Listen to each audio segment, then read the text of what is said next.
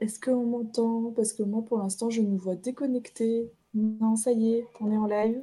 Normalement, bon. Oui, ça y est, je vois l'écran, tout va bien. Bonsoir à tous et à toutes. Rebonsoir à ceux qui étaient déjà là. Ah, Lélie me dit que c'est la pub, alors j'attends un petit instant. Lélie, quand c'est plus la pub, je te laisse me dire.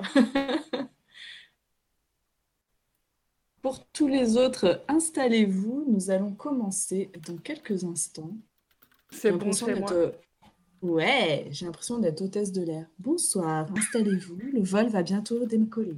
Alors, bonsoir, re-bonsoir à tous et à toutes, et re-bienvenue sur C'est toi la radio. Nous allons commencer notre petite émission coup de cœur, et pour ce soir, à l'occasion de notre euh, anniversaire, nous avons invité euh, des viewers et artistes aussi euh, à euh, proposer leur propre coup de cœur. Merci à Ancestral de me dire que c'est OK. Parfait, merci. Euh, ce soir, je suis donc accompagnée de Mama. Mama, bonsoir, comment vas-tu? Bonsoir, ça va très bien, Candy, et toi? Ouais, ben, ça va très bien, je te remercie. Je suis ravie d'être avec vous ce soir. Euh, et euh, nous avons la chance d'accueillir également Litena. Litena, bonsoir, comment ça va? Mais Ça va très bien, je te remercie. Et toi, comment ça va? Bah écoute, tout le monde va me poser la question. Vais bien. Je vais bien, je te remercie. Euh, nous avons également avec nous euh, Volta. Volta, bonsoir. Oui, bonsoir, comment allez-vous? Eh ben, bien, bien et vous-même? Très bien, très bien. Ravi de te recevoir sur cette émission. Euh, nous avons également avec nous Lélie. Bonsoir Lélie. Coucou. Je ne vais pas vous faire l'affront de vous demander comment vous allez, puisqu'apparemment tout le monde va bien, mais du coup, moi je vais bien aussi et je suis heureuse d'être avec vous ce soir. Cool. Et puis euh, j'ai avec moi Julien que vous avez, enfin Jules que vous avez déjà entendu depuis tout à l'heure nous raconter ses histoires d'Islande. Mais mon cher Jules, comment ça va? Euh, ça va, ça va, ça va. Le sort s'acharne contre moi, mais tout va bien. Je suis en bonne santé, donc c'est l'essentiel. Voilà, exactement. Il faut voir le Et positif. toi, si, toi, si, voilà. Et toi, si tu vas mal, c'est pas grave parce que t'as dit que t'allais bien, donc c'est trop tard. Voilà. Très bien. Écoute, euh, mon, mon état n'a pas changé depuis à peu près une minute, donc, euh, donc euh, je vais bien. Je te remercie de, de poser la question de cette manière, c'est très agréable. Euh, en tout cas, nous avons également avec nous euh, Mizu qui est là. Bonsoir Mizu. Et bonsoir à tous. Bon, alors pour répondre à la question, euh, je vais bien aussi. Donc maintenant, j'ai plus le droit de dire que je vais mal. Voilà. Voilà, voilà. Jusqu'à la fin de trop l'émission, tu vas aller bien, tu c'est vas pas trop tard. Voilà. C'est trop tard. On, on reverra ça euh, autour de 3 heures. euh. Ouais, voilà. Je- je je- on fera. Ouais, c'est ça, vers 3h du matin. Mais sinon, on fera un petit point à mi, euh, à mi-émission pour voir comment tout le monde va, voilà, faire ça. Allez. Euh, et puis, euh, bah, Gab, qui est là. Bonsoir Gab, pour Bien ceux que tu n'as pas encore vus. Et Bah, comment vas-tu, mon cher Gab? vu, hein. Bah écoute, euh, moi ça va. Juste, je vais lancer la première, euh, le premier diapo et je vais aller pisser un coup si vous m'en voulez pas parce que euh, coup, ça fait 6 heures que je suis en live. Yes. Ça, peut attendre ton retour sinon, il n'y a pas de problème. hein. pas vraiment prévu. Non, non, mais je vais lancer. De toute façon, c'est c'est rien. Maintenant, tout est prêt. J'ai plus qu'à lancer les, les scènes. Mais ouais, j'avais Voilà, prévu de- d'enchaîner les 6 heures de suite. donc J'ai pas eu le temps d'aller faire mon petit pipi. Voilà, c'est aussi ça, c'est toi la radio, beaucoup de classe, euh, de grâce et de volupté. Non, euh, mais voilà, tu sais que pisser, c'est un terme médical. hein. Ne, vous, ne vous en déplaise, mademoiselle. Non, mais c'est très bien, voilà, ça je me, parle me en termes euh, médicaux. Voilà. Très bien. Euh, eh bien, écoute, euh, du glamour en toutes circonstances. ouais, c'est tout à fait ça, Ah le oui, glamour, après, c'est ça, c'est le mot que je médical, mais cherchais. c'est pas glamour, hein, ça on est d'accord. Mais c'est pas ce que je recherche. Bon, écoute, pour te libérer, nous allons commencer par euh, le premier coup de cœur de cette soirée, qui est le coup de cœur de Mama. Comme ça, tu vas pouvoir aller euh, pisser, comme tu le dis si bien. Oui, ben c'est parfait, ma foi. Je suis ravi. Eh ben, très bien.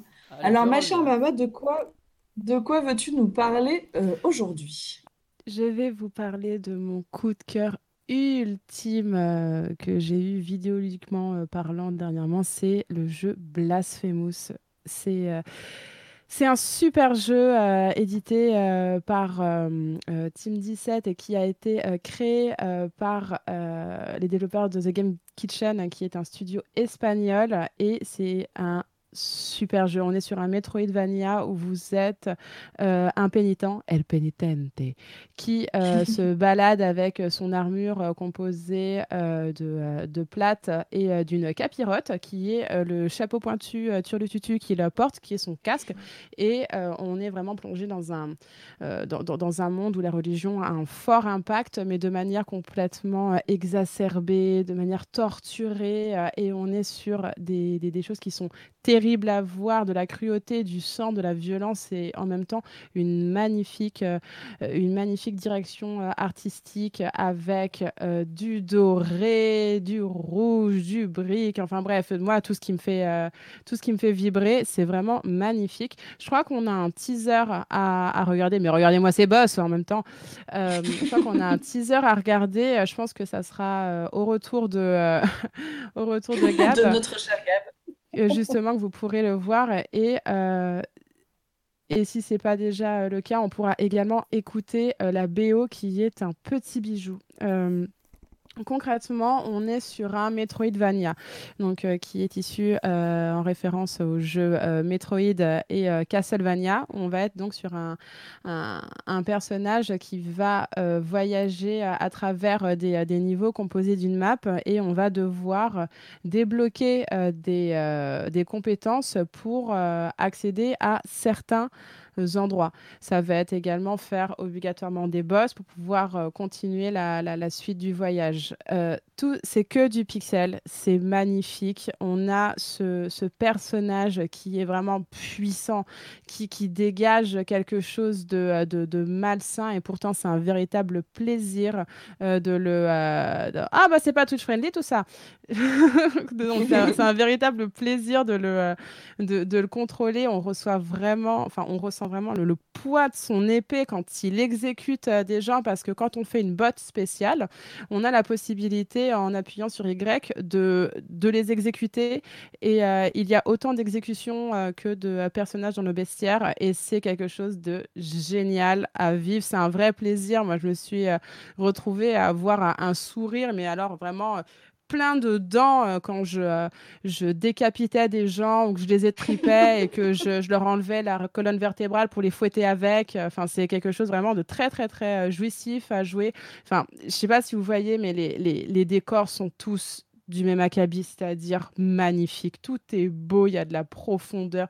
Les, les ennemis sont euh, euh, tous ultra bien travaillés. euh, c'est vraiment un, un plaisir euh, sensationnel. Et dernièrement, il y a un DLC qui est sorti. Donc, il y a eu un, un pimpage au niveau des, des graphismes. Donc, si vous l'avez déjà fait, je vous invite à le refaire. Il y a des nouveaux niveaux et surtout, il y a le doublage en espagnol qui est à tomber. Vraiment. Très bien. Ben là, écoute, tu nous as un peu vendu du rêve. Est-ce que Gab, tu es revenu? Non, pas de Gab. revenu. Si. Si, si.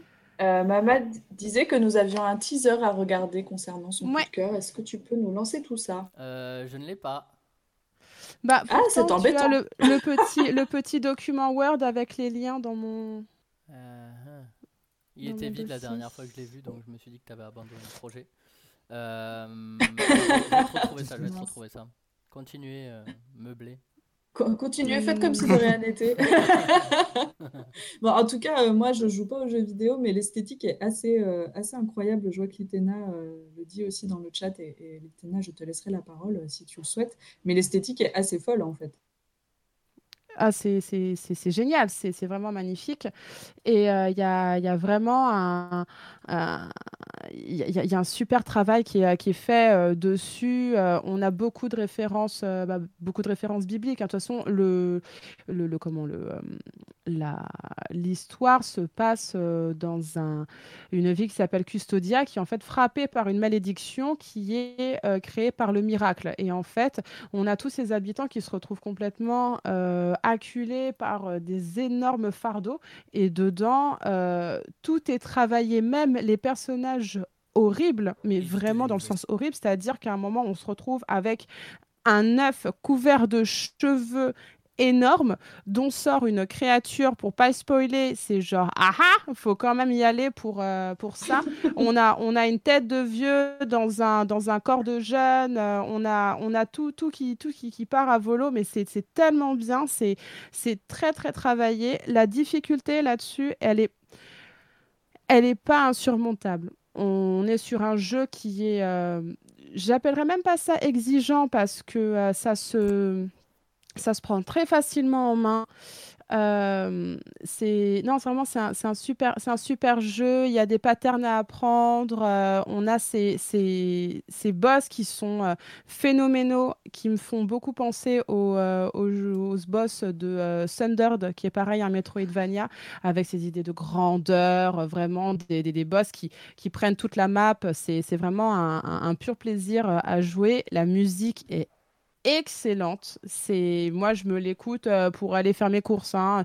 J'ai envie de buter tout le monde, mais c'est génialissime. C'est vraiment superbe. C'est- C'est du flamenco. C'est ah là là ça c'est de la grosse guitare bien sourde aussi électrique qui vous emporte en plein combat. C'est c'est vraiment génial et euh, vraiment la difficulté elle est euh, extrêmement abordable. Euh, en parallèle, comme jeu, je mettrais Hollow Knight où euh, vraiment on retrouve les mêmes euh, mécaniques. On va avoir euh, comment une sensibilité au niveau des inputs qui est moins présente parce que le, ressenti du personnage est quand même plus lourd. euh, on, sent quand même que quand il déplace son épée, bah, c'est pas le petit aiguillon qui permet de faire trois touches quand lui il arrive à en faire qu'une.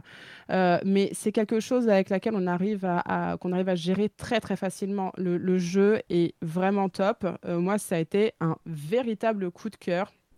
Il était gratuit il n'y a pas très longtemps sur le sur Prime Gaming. Je me, je me suis empressée de le prendre évidemment.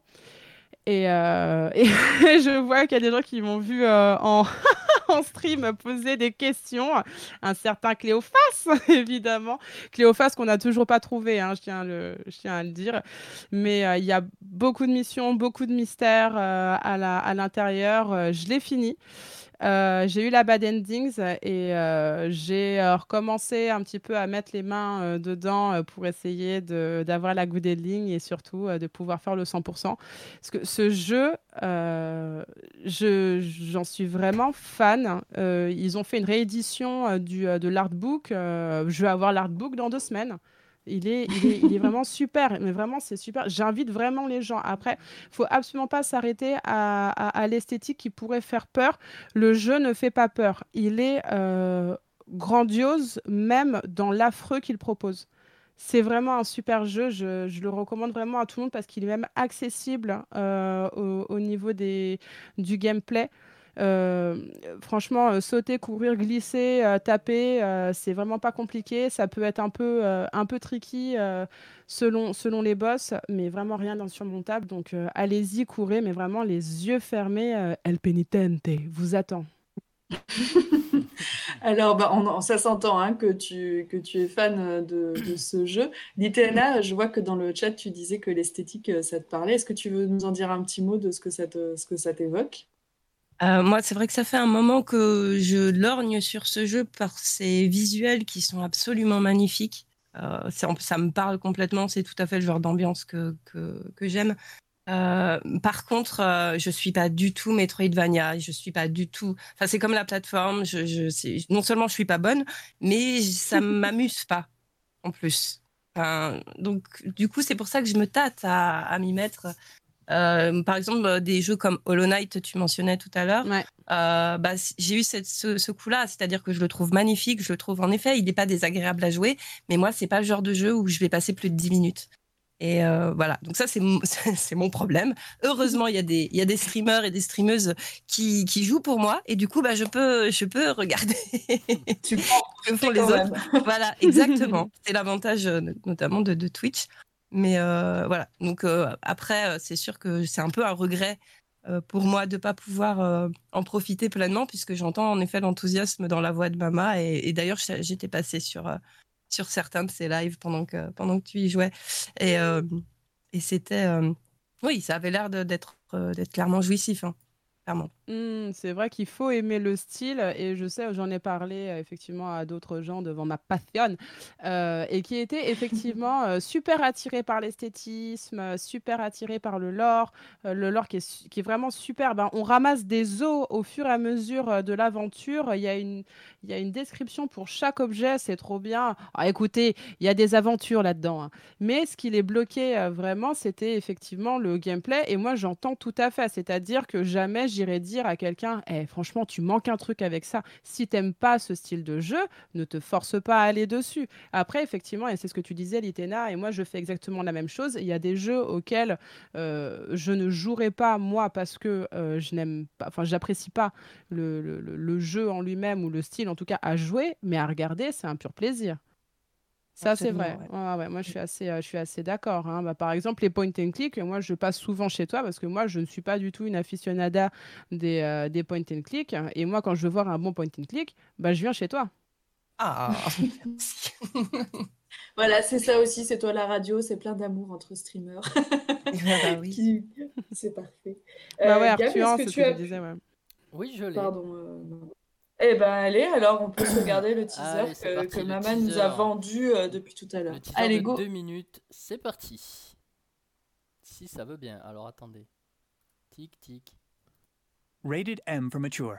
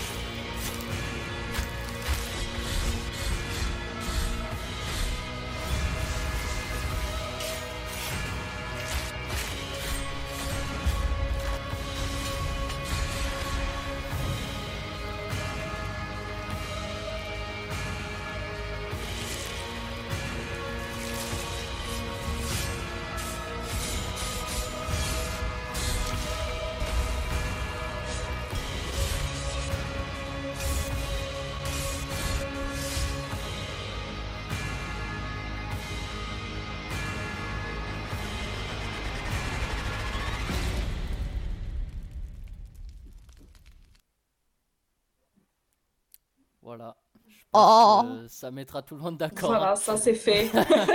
ça c'est fait. Oh Ah là ouais, là là là Franchement, là là. euh, franchement, oui. Franchement, ouais. oui. Ben oui, il n'y a que ça à dire. Le hein. En pixel vrai, art. euh, oh. Ouais. Ah, mais en vrai, le trailer, il est monstrueux. Excusez-moi, mais la musique, tout, il est hyper bien réalisé. ah ouais, franchement, euh, je me permets Ah, de c'est prendre la trop parole bien. parce que franchement, Ah ouais, ouais, là, hein. grosse claque. hein. Ben là, moi justement, j'ai vu que Volta t'avait réagi dans le, dans le chat. Euh, Est-ce que, est-ce que tu as joué à ce jeu? Est-ce que tu veux... euh, Je pense que l'esthétique te plaît, je pense. Ouais, ouais, ouais, non mais ouais, c'est trop beau, c'est trop beau. Et j'avais, euh, bah, j'ai suivi un peu les lives de Mama et j'avais même fait la démo. Il y avait une démo qui était dispo à l'é- à l'époque. Mm. Euh, et c'était, euh, c'était très cool. Et c'est vrai qu'il y a un- il y a vraiment un soin apporté même à toute l'interface, tous les menus, tout est, euh, tout est hyper cohérent, tous les, les noms des objets, tout ça, tout est hyper euh, soigné et tout. Et euh, il y a vraiment une immersion dans, dans un univers qui est, qui est assez fou, ouais. Et c'est vrai que le, le trailer donne très très envie. Par contre, moi, je, bah, je rejoins un petit peu Litena, de la team Litena, c'est que ce, ce type de jeu, c'est un peu compliqué. Enfin, Mm. j'ai un peu de mal. J'ai justement fait Hollow Knight que tu citais. Euh, je suis pas allé au bout. euh, Il y a un moment, je tournais trop euh, dans, dans la, dans la map et tout. Et justement, quand chez Mama, j'ai vu, euh, à un moment, j'ai vu qu'elle a ouvert la map du jeu. J'ai fait Ah, ok, c'est un labyrinthe, ça va être compliqué.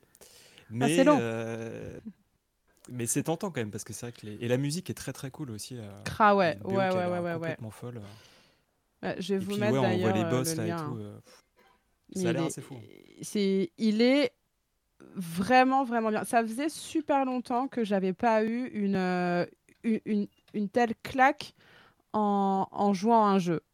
C'est-à-dire que euh, ce jeu, il, est, il date de 2019, hein, il est euh, vient pas juste de sortir. Le DLC date de, je crois, octobre ou, décembre, ou décembre 2020. Mais dès les premières images, j'avais pas fait justement la, la démo comme, comme Volta pour me préserver, disons. Euh, mais je me suis spoilé le moins possible, mais c'est vraiment un jeu qui m'a attiré et, moi je comprends tout à fait que de par son esthétique, de par sa musique, de par tout, euh, on soit attiré, mais que le gameplay euh, nous, rebute, un peu et ça c'est ce qui fait Disons que euh, Blasphemous est à Volta, ce que Dark Souls est à moi, quoi. Voilà. J'adore regarder, il jouait. euh, c'est mort. Ouais.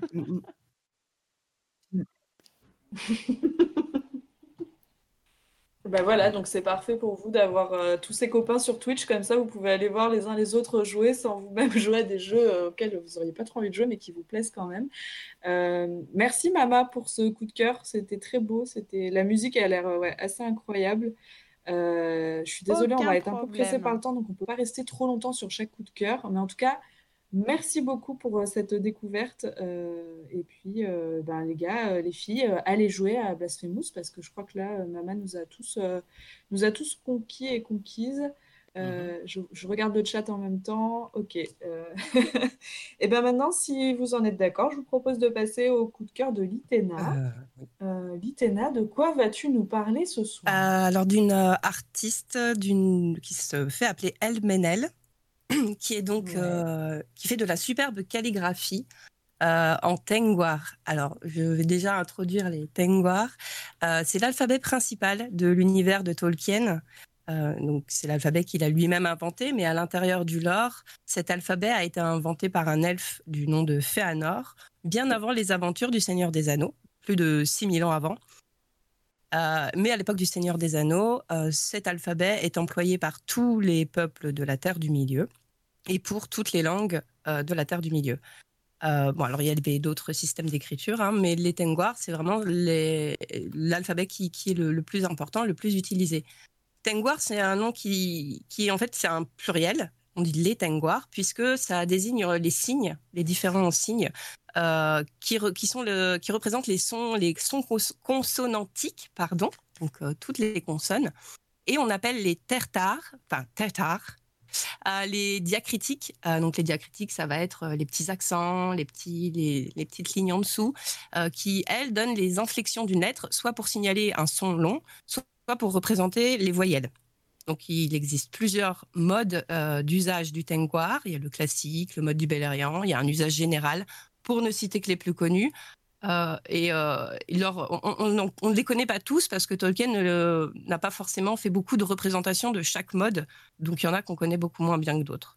Euh, Elmenel euh, donc est une personne de grand et- talent et de à multiples talents puisqu'elle est multidiplômée déjà en dessin, en art, en langue. Elle a été traductrice des Appendices du Seigneur des Anneaux en bulgare puisqu'elle est d'origine bulgare. Elle est aussi illustratrice, calligraphe donc et graphic designer. Elle a enseigné l'anglais, le dessin et la calligraphie au Japon où elle a vécu et étudié pendant des années. Elle a été aussi euh, illustratrice et chercheuse indépendante sur l'œuvre indépendante, pardon, sur l'œuvre de Tolkien en Bulgarie. Donc elle parle bulgare, elle a appris l'anglais à l'âge de 3 ans, Euh, elle parle japonais, français et un peu de russe. Aujourd'hui, elle vit en Irlande où elle euh, mène à bien son projet euh, depuis l'année 2009. Donc son projet, c'est donc de travailler à partir de cet alphabet elfique euh, et de le développer à sa propre manière pour le faire correspondre à son propre style. Euh, on peut dire qu'elle a inventé son propre mode, mais vraiment basé sur ce que Tolkien nous a donné. Donc c'est pas, elle n'a pas inventé non plus complètement euh, quelque chose de nouveau. Et en fait, elle a, elle a décidé de retranscrire dans cet alphabet l'intégralité du Hobbit et les contes de la chute de Numénor, donc des contes, un des contes de Tolkien. Euh, et donc c'est bien de l'anglais, mais c'est de l'anglais dans un autre alphabet. Euh, Euh, tout est manuscrit et elle essaie vraiment de, rester proche des idéaux de Tolkien en termes d'artisanat, qui était quelque chose de très important pour lui, tout en essayant de, rendre hommage à son amour pour les langues et pour la calligraphie qu'il pratiquait lui-même. Euh, elle explique d'ailleurs qu'elle perçoit euh, les idéaux de Tolkien comme ne faisant qu'un avec la création des cultures elfiques et, des Tengwar en particulier. Et ça va de pair avec l'idée de Tolkien euh, qu'il avait développée sur l'idée de sous-création ou subcréation. Alors j'en ai déjà parlé, c'est un concept un peu compliqué, je ne vais pas m'étendre, mais c'est juste pour dire qu'il y a le créateur, donc qui va être une sorte de dieu unique, et les artistes sont des sous-créateurs qui s'inspirent du monde réel pour créer leur propre monde en quelque sorte. Euh, et donc elle met tout ça, pour elle ça ne fait qu'un avec, euh, avec, euh, avec les Tengwar. Euh, elle cherche vraiment à offrir des œuvres d'art à part entière qui sont porteuses de l'esprit des contes de Tolkien. La page manuscrite, en quelque sorte, devient aussi significative que le texte. Elle le reflète d'une certaine manière. C'est vraiment une discussion d'intermédialité, donc entre les médias. C'est de la réflexivité narrative. Enfin, c'est quelque chose de complètement méta, si on veut, puisqu'en gros, la, page, devient, enfin, la page, l'objet page devient aussi importante que le texte qu'elle contient, que le conte qu'elle contient. Euh, elle cherche euh, vraiment de donner une certaine authenticité à ses œuvres, tout en rendant hommage, en soulignant l'importance des valeurs, euh, les valeurs de, la créativité artisanale et de l'expression artistique au sens large.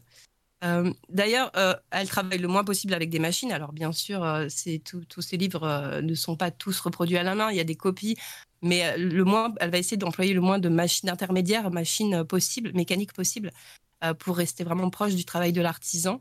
Et pour elle, le fait de décrire avec des tengwars, ça représente ses valeurs artisanales. et elle aimerait, dans l'idéal, que, ces manuscrits qu'elle fait elle-même puissent stimuler l'imagination des lecteurs autant que le texte. Pour ma part, je me suis procuré sa version du Hobbit, donc c'est ce qu'on voit à l'écran. Euh, ainsi qu'une de ses grandes cartes, euh, parce qu'elle fait aussi les cartes, elle les reproduit par rapport à, à, ce que Tolkien a, donné dans ses ouvrages. Euh, c'est vraiment des œuvres magnifiques. Moi, j'ai mis la, la, carte, elle est immense. Je l'ai mise sur mon mur et j'ai des frissons à chaque fois que, à chaque fois que je pose des yeux dessus. Euh, et d'ailleurs, son travail a aussi été salué à, à, juste titre par les grands illustrateurs officiels de Tolkien comme Alan Lee ou Ted Natsmith. Donc c'est vraiment quelqu'un que je vous invite à découvrir. Elle a un site euh, où elle explique sa démarche et ses travaux. Euh, elle a aussi un, une sorte de blog donc sur son site où elle parle de ses actus. Euh, il y a une page Facebook où elle est assez active. Et euh, vous pouvez aussi devenir patronne. Euh, donc elle a son Patreon. Euh, alors les avantages, vous pouvez avoir des réductions quand elle met ses ouvrages en vente. Il y en a pas tout le temps. Hein, ça ça va par euh, ça, ça, coûte cher à, à, à, faire des copies des prints. Donc euh, il y en a pas tout le temps tout le temps. C'est vraiment de la très bonne qualité même au niveau de la relure du bouquin. Enfin tout tout, est incroyable. Euh, mais voilà si, si, vraiment son travail vous intéresse et que vous voulez la soutenir euh, je, je, recommande euh, et que vous aimez l'univers de Tolkien. Vraiment allez-y euh, les yeux fermés. Voilà Bah écoute, j'allais dire, même si on n'aime pas cet univers, en fait, euh, juste le rendu artistique est fou. Le travail qu'elle fait, euh, c'est incroyable. Quand tu euh, énonces tout ce que, toutes les langues qu'elle parle, tout, tout, le travail qu'elle fait, euh, je trouve ça assez fou. Euh, je voyais dans le, dans le chat, il y a Opus euh, qui demandait si tu savais le lire un petit peu de ton côté. Le... Alors, je ne vais pas le dire parce que je vais très mal le prononcer. le Tengwar. Mais... le Tengwar. Est-ce que, est -ce que toi, tu sais le lire? Euh, oui, plus ou moins. Alors, il y, a des, y a des signes que je reconnais plus facilement que d'autres. Après, c'est quelque chose qui se pratique, hein, comme toutes les langues. et comme, C'est comme l'alphabet cyrillique. Euh, c'est faut l'apprendre déjà et ensuite euh, pratiquer pour que ça devienne un automatisme, faire les associations entre certains sons et certains signes, comme tout apprentissage. Mmh. J'y travaille. Euh, après, comme je disais, il y a beaucoup de modes, beaucoup d'usages différents. Et c'est assez compliqué euh, de, de, de, faire la part des choses, de trier les, les différents, euh, les différents usages. Certains, comme je disais, sont plus, plus répandus que d'autres et tout n'a pas été publié en plus. Euh, donc, on sait qu'il y a encore des manuscrits qui, qui, qui sont restés dans les archives et qui n'ont pas encore été offerts à la vue de tous et de toutes. mais j'ai autour de moi des, des personnes qui, qui maîtrisent plutôt bien les langues elfiques en partie, enfin en, de manière générale, dont euh, l'écriture. Euh, donc euh, ça, ça, ça, ça aide, ça aide. Mais, euh, mais ouais, c'est c'est un vrai travail euh, de fourmi que de, Non, que de ça. maîtriser ça. Ouais. Ouais, c'est c'est là où tu te dis que l'univers de Tolkien est, enfin, il est riche à ce point, en fait. C'est ça. C'est-à-dire que euh, il y a des gens après qui font des, des, des, des œuvres comme ça à partir de, du travail de Tolkien, et je trouve ça assez fou euh, jusqu'où ça peut aller. J'ai l'impression que euh, Le Seigneur des Anneaux, etc., euh, c'est presque infini, intarissable Ouais. de, de références et de choses sur lesquelles on peut travailler. Euh, je me permets juste, il y a Days qui dit J'aurais aimé avoir l'ITENA en prof à la fac, mais plus un, parce que moi aussi j'aurais trop aimé t'avoir en prof à la fac. Ah bah j'ai jamais enseigné, mais euh, merci. Bah, franchement, euh, je pense que, que tu pourrais, hein, parce que vraiment, euh, c'est passionnant quand tu, quand tu expliques les choses. Donc, euh, vraiment, euh, bon, voilà, c'est toujours un Quand plaisir. ça concerne. Tolkien. euh, Voilà. Et il y a Opus qui demande, alors tu n'es pas obligé de répondre, si tu saurais nous dire quelques mots. Alors Gab dit, euh, genre, c'est toi la radio, c'est la meilleure équipe sur Twitch, mais est-ce que, est-ce que tu, tu pourrais nous prononcer quelques mots pour qu'on entende un peu euh, la consonance ou est-ce que Euh, c'est pour toi? Non, non, alors attends, que je me trompe pas. Euh, euh, alors moi j'ai déjà j'ai un tatouage euh, qui est en Tengwar, qui est là, qui est retranscrit de une langue elfique, que- la langue du Quenya, et qui dit Tenambarmeta, et ça veut dire jusqu'à la fin du monde, qui est donc un terme qui, qui revient souvent dans tout ce qui va être les serments ou les cérémonies officielles. Qui représente beaucoup de choses dans l'univers de Tolkien. Sinon, l'un des plus connus, c'est. euh, euh, euh, alors, attendez que je que je dise pas, parce qu'il y a une, version qui est erronée. Hélène Silla Lumen Omen Tielvo. Ce qui veut dire une étoile brille sur l'heure de notre rencontre. C'est la plus connue, puisque c'est la première phrase de Quenya qui apparaît dans Le Seigneur des Anneaux. Et c'est Frodo qui dit ça, qui dit ça à Gildor, un elfe. Euh, il y aurait beaucoup de choses à dire sur cette phrase, mais je vais m'arrêter là. Je sais que, vous- que le, le temps est Tu limité. devras revenir pour nous parler de tout ça. Avec En tout plaisir. cas, euh, c'est un, super, euh, une super découverte. Euh, Lélie, j'ai vu que tu avais réagi un petit peu dans le, dans le chat. Est-ce que je vois que tu dis c'est beau? Euh, est-ce que est-ce que tu as envie de nous donner tes impressions? Euh, du coup, euh, ça me parle plus forcément qu'un jeu pour moi, euh, pour ceux qui me connaissent un peu. C'est pour ça Mais, que je euh, me permets de te demander ton avis plutôt là-dessus. Mais après, j'ai mon avis sur les jeux aussi. C'est juste que je ne suis pas très compétente en la matière. Mais euh, moi, je suis euh, impressionnée par bah, le parcours de, de cette artiste et puis bah, parce qu'elle arrive à en faire artistiquement parlant, parce que c'est c'est clairement des objets d'art et c'est tellement beau. euh, on aurait même peur de le lire, euh, de peur de l'abîmer euh, quand on a des Ouais, pièces comme ça aussi, aussi belles. euh. Et, et en plus, c'est vrai que avec la douce voix de Litena pour nous, nous expliquer tout ça, ben, moi, je pourrais rester toute la nuit à écouter toutes ces explications, etc. Donc, vraiment une chouette découverte. Ouais, je suis assez je suis hyper fan, du coup. Bon, bah, Bon, du bah, coup, en on déprogramme Jericho et on met Litena à la place, et puis voilà, c'est réglé. Jericho, Non, mais mon on pote, fera une si tu nous lui. Le pauvre euh, Jericho. Non, je ne me permettrai pas. Je ne me permettrai pas. En plus, je veux entendre Non, Jericho. Je veux entendre Jericho. On a un grand créneau de 3h à 8h si tu veux. si tu veux parler Tolkien à 3h du matin. Pour les insomniaques qui veulent se perdre en terre du milieu. On va le préenregistrer au pire et le passer, mais euh, c'est moins Ouais, interactif. grave. Il fallait mettre des Non, mais en tout histoires cas, pour je- les je- insomniaques. Oui, voilà, c'est ce que j'allais dire. Il aurait fallu que tu nous lises, euh, par exemple, le Hobbit euh, en, en Tengwar, et comme ça, on aurait passé à ce moment-là euh, pour les gens qui ne dorment pas. Euh, mais euh, en tout cas, merci pour cette découverte. On vous a mis tous les liens euh, que Litena a cités dans le chat si vous voulez retrouver cet Oui, artiste. il y a une Euh, commande c'est- Elmenel. Waouh. Super. Eh ben, merci Gab. Merci Bah, Merci à vous. Merci Litena, Euh, super, merci beaucoup. Euh, je vous propose qu'on passe au coup de cœur de Volta. Mon cher Volta, Oui, est-ce que tu es là? je suis là, je suis là. Et toi, je crois que Euh, tu vas nous parler bah, jeux vidéo du coup. Tout à fait, on va revenir sur du jeu vidéo. Et euh, Allez, c'est parti. d'un- D'un coup de cœur jeu vidéo. Alors, qui n'est pas un coup de cœur euh, tout à fait récent, qui euh, ça, ça fait quelques années que c'est un coup de cœur.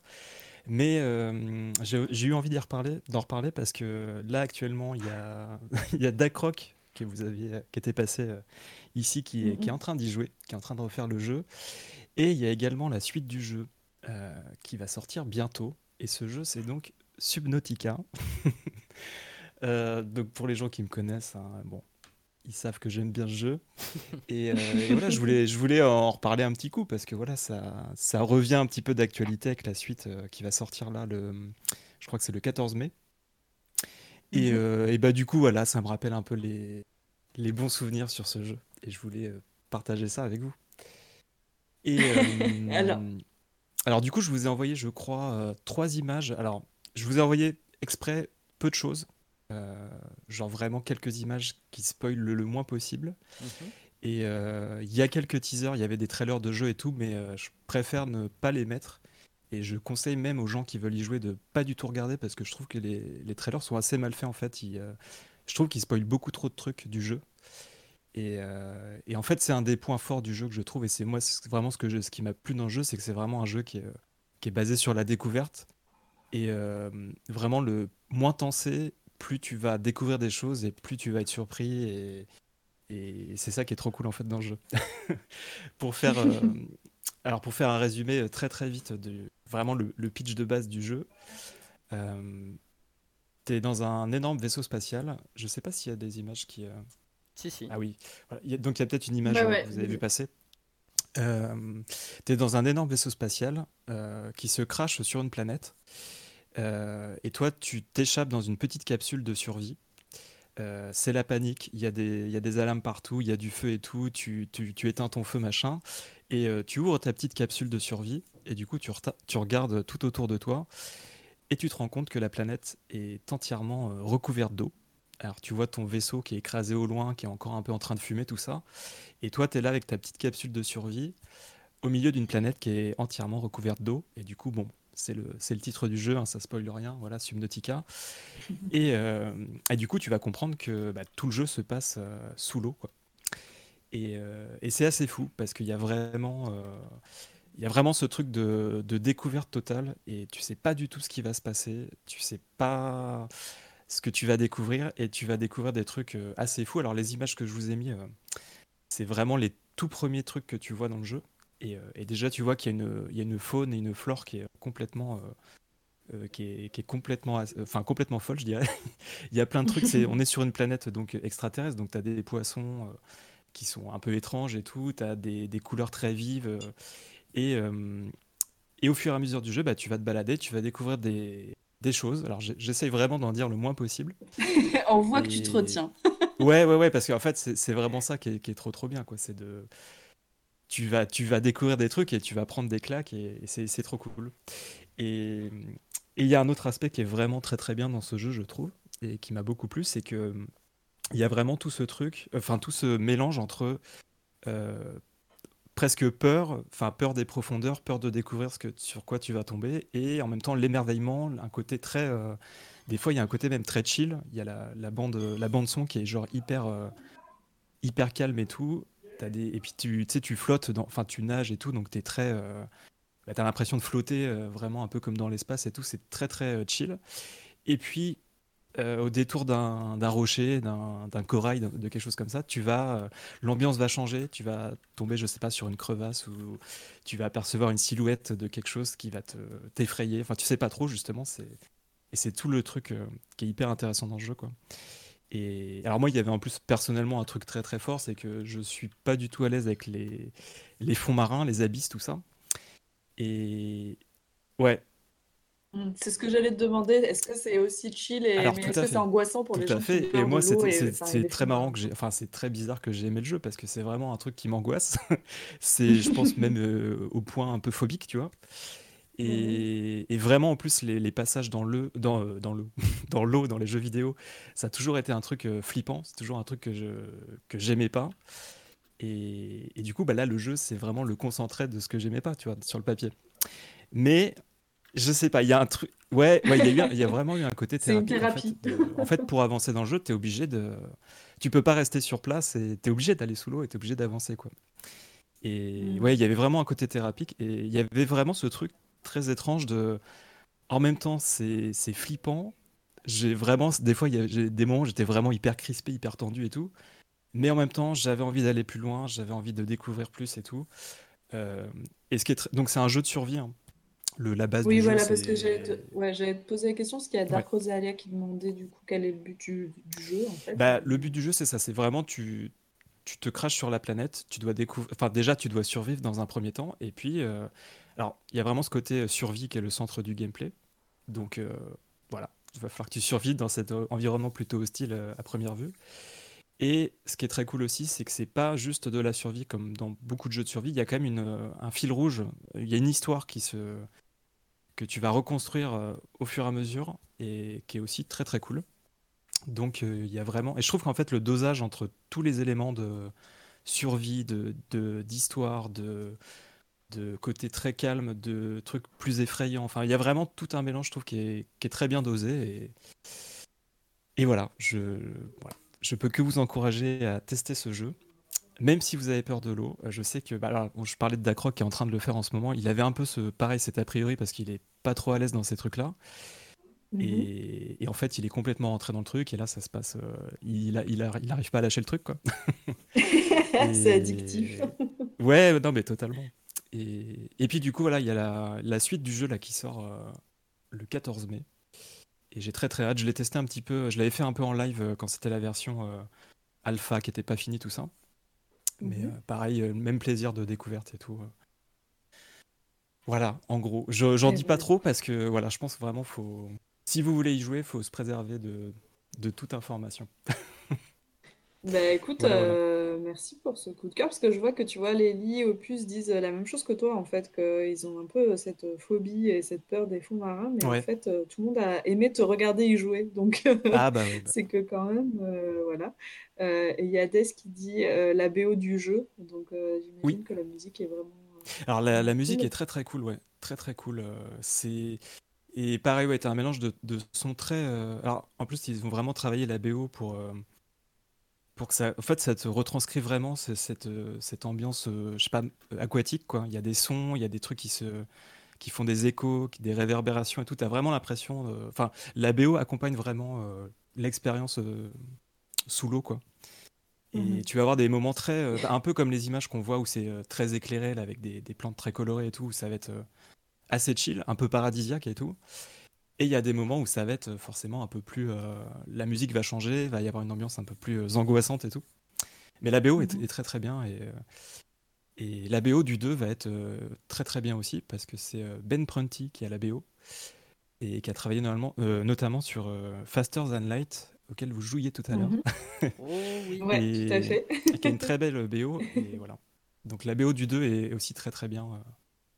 Et, en plus, j'étais sur son live. En fait, Ben, Brun- ben Prunty est en train de liver en ce moment. Il, est- il dévoile les morceaux de la BO.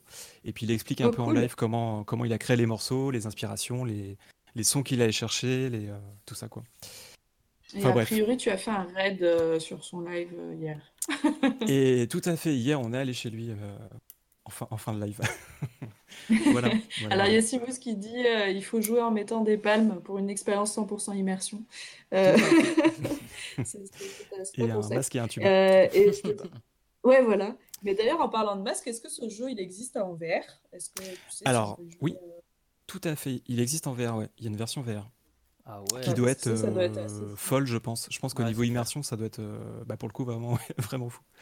Ouais, parce Il y a une que version VR, moi j'ai testé euh, la VR sur un truc où euh, je descendais dans une cage. euh, bref, on- je vous raconte ma vie, mais euh, je descendais dans une cage dans l'eau et moi j'ai la trouille de ouf aussi. Et en fait, euh, Ouais. en VR, c'était assez incroyable parce qu'en plus, t'as les requins qui te passent devant et tout. T'es pas, Ouais, t'es ouais, pas très ouais, bien, quoi. j'imagine. Donc euh, je, me dis, je me dis qu'un jeu comme ça, euh, ça doit être assez, euh, assez fou.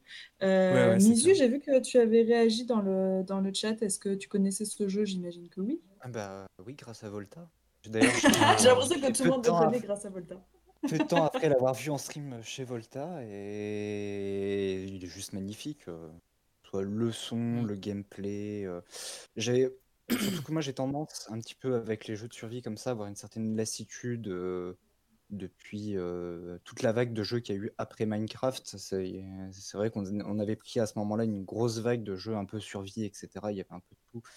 Et, du coup, bah, au bout d'un moment, c'était lassant de voir toujours les mêmes jeux revenir. Et celui-ci eh ben, était plutôt innovant parce qu'il y avait vraiment une histoire construite. On se perd un petit peu, par contre, il y a peut-être ce petit point-là un peu noir, c'est qu'il y a au bout de, je sais pas, peut-être 5 heures de jeu, 6 heures de jeu, on peut avoir un peu l'impression de tourner en rond.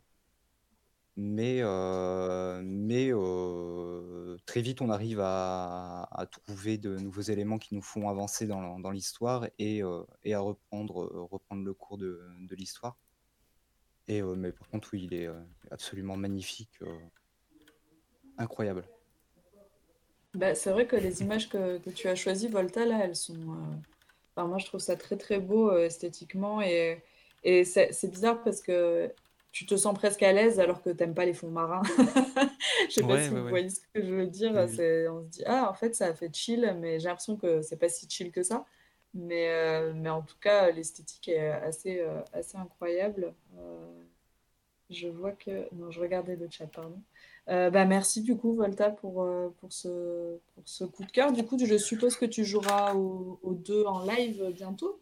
Alors tout à fait, j'ai tout à- enfin alors du coup le 2 je l'avais testé euh, il y a quelques mois en... voilà quand c'était pas encore fini, il n'y avait pas les dialogues, il n'y avait pas tous les éléments d'histoire et euh, justement je m'étais un peu restreint en me disant allez, on arrête d'y jouer pour euh, pour pas tout se spoiler mais j'avais quand même pas mal Ouais. avancé. Et ouais ouais carrément, je vais le faire en live et je vais essayer de je vais j'ai même envie de pré- enfin je j'essaie de préparer un live un peu spécial pour la sortie du jeu. Peut-être qu'on fera je sais pas un truc un peu Teasing.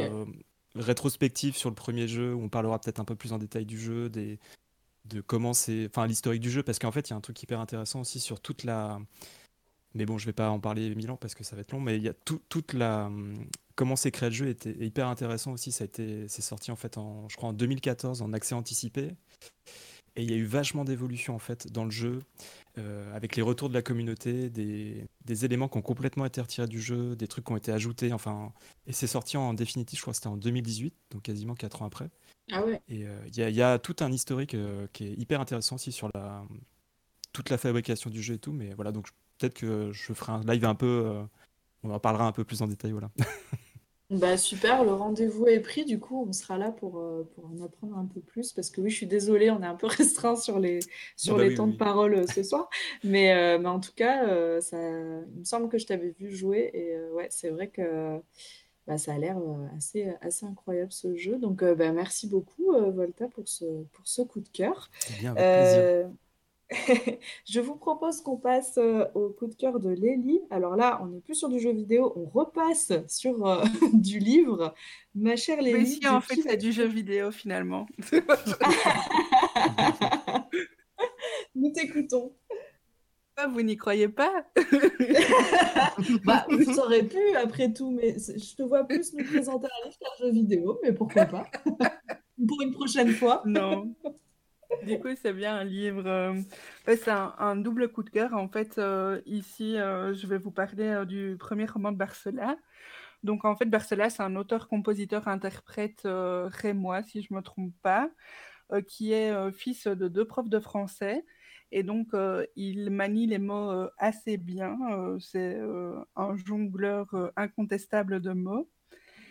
Et euh, donc, il a sorti euh, quatre albums ici euh, depuis. Le premier est sorti en 2010 et il en a sorti trois autres depuis. Il a créé un festival de... consacré à la chanson française et à la poésie qui se déroule à Charleville-Mézières, si je ne me trompe pas, en 2016 et qui s'appelle Charabia. Et donc, euh, comme euh, il, ne, il ne peut pas trop jouer et se produire sur scène euh, en ce moment, il avait l'idée de, depuis un certain temps euh, d'écrire un roman. Et donc, c'est le premier roman, euh, son premier roman est sorti ici le 8 avril. Donc, c'est tout, nouveau. Donc, euh, voilà, c'est euh, une. euh, comment on pourrait le qualifier euh, sans spoiler? C'est toujours euh, oui, c'est ça qui est difficile. D'en dire assez pour, euh, pour expliquer, mais de pas trop en dire non plus. Euh, je vois qu'il y a Dark Rosalia qui connaît euh, dans le chat. donc, tu, tu, tu as déjà quelqu'un qui est allié avec toi là. Moi, j'ai Moi, j'ai Oui, envie que tu nous dises de quoi ça parle, mais sans spoiler si tu y arrives. Oui, c'est ça. Donc, c'est l'histoire de d'Alexandrin, un jeune adulte qui, euh, bah, je vais quand même spoiler l'histoire de, de départ, mais qui en, gros, euh, si vous voulez, si vous ne voulez pas que je vous spoil, coupez le son pendant les trois prochaines minutes. Et, euh, et donc, en fait, il, il a perdu les papillons et les papillons qu'il a perdus, bah, c'est les, les papillons qu'on a dans le ventre quand on est amoureux. Et donc, c'est vraiment une, une fable toute douce, toute euh, euh, romantique, même onirique, où euh, ben, on part un petit peu à l'aventure avec euh, Alexandrin, donc le héros. Et un petit peu, ben, ça. D'abord, le, le fait qu'il se rende compte bah, que les, les papillons, les papillons sont partis, mais ensuite tout son parcours pour les retrouver, a priori. Je ne sais pas s'il les retrouve, puisque jusqu'à présent, je suis à peu près à la moitié du bouquin. Et donc voilà. Après, euh, ce qui me plaît vraiment dans la manière d'écrire de Barcela, que ce soit au niveau des chansons ou du livre, c'est que euh, il n'y a pas seulement euh, entre guillemets un don d'écriture. Enfin, il y a des livres où on est emporté ou pas. Oui, c'est clairement, en tout cas pour ma part, c'est clairement une écriture qui, qui m'interpelle. Mais en plus de ça, il travaille le champ sémantique et lexical. Je vais pas dire à outrance parce que c'est toujours bien trouvé, mais euh, tout est tout est hyper réfléchi quoi. Le nom des le nom des personnages, la, la thématique. Ici, on parle de papillons. Euh, Il y a un café, c'est le café des lilas. Et puis plus on avance dans le livre, euh, il, tourne vraiment tout autour du même univers et du, du champ lexical. De... C'est vraiment un monde créé de toutes parts et à chaque fois tu dis Ah mais oui, mais là aussi ça me fait penser aux papillons. Oh ben tiens, là aussi il y a un lien avec ça. Et c'est vraiment ça que j'aime beaucoup dans la manière dont il écrit. Donc voilà Ouais, en je fait, voulais vous le partager du coup. Ben, écoute, euh, merci pour ce partage, mais je pense que les artistes qui sont multiples comme ça, euh, d'autant plus dans le- dans la musique, euh, si en plus il écrit des textes et tout, euh, généralement c'est toujours assez poétique ce qu'ils écrivent, euh, même en roman, parce qu'ils ont vraiment, euh, euh, je sais pas comment le dire, mais les mots pour eux c'est un art et ils arrivent à, à vraiment réussir à, à trouver les bons mots et à rester, bah là tu le dis, dans le champ lexical du papillon, etc. Donc euh, moi, ce que j'en ai vu, parce que je ne l'ai pas lu, mais c'est que c'était vraiment un récit très onirique, très poétique. Oui, c'est ça. donc, voilà, ça, ça donne envie. Euh, Il y a Dark Bah Rosalia après- qui dit compliqué de ne pas spoiler, effectivement, Oui, a c'est priori. Après, euh, si vous voulez vous rendre compte un peu de, de la manière dont, dont il écrit, bah, il y a, il y a plusieurs chansons euh, qui sont euh, bah, voilà, a- assez bien tournées et écrites, mais du- d'une main de maître. il- quand il s'est fait connaître, donc c'était 2009 ou 2010, je pense que c'était euh, à une scène ouverte, si je ne me trompe pas. J'ai le... enfin, moi, j'ai eu l'occasion de le rencontrer plusieurs fois euh, en festival, etc et il a, il a créé un texte autour de la sémantique du poisson.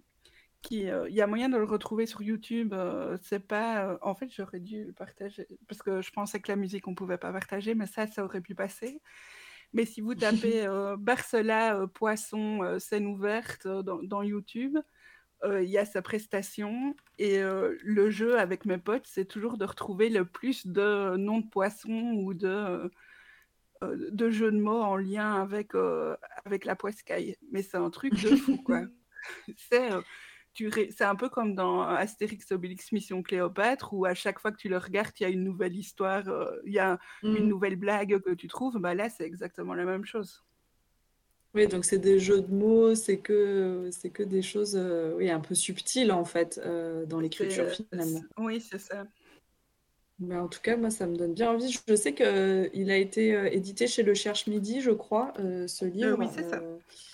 Et euh, le Cherche Midi en ce moment, euh, ils se plaisent là, ils, éditent euh, plein de trucs hyper cool, notamment Les femmes d'Hérésie Ranch, pour ceux qui, voilà, que ça pourrait intéresser, de Mélissa Lenart. Euh, et c'est eux aussi qui ont réédité Beignet de tomates vertes de Fanny Flagg, qui est un livre qui est assez connu. Il y a eu un film aussi. Tout ça pour dire que c'est une maison d'édition qui est en train de monter et, et du coup, j'aime beaucoup les titres qui sortent. Donc, euh, ma chère Lily, tu me fais très envie avec euh, les papillons. Bah, avec coup, plaisir. euh, je, je pense que je vais le lire. Euh, Est-ce que quelqu'un dans l'équipe a lu ce livre? Pas du tout. Non, personne. Pardon, Lily, je t'ai coupé, t'allais dire quelque chose.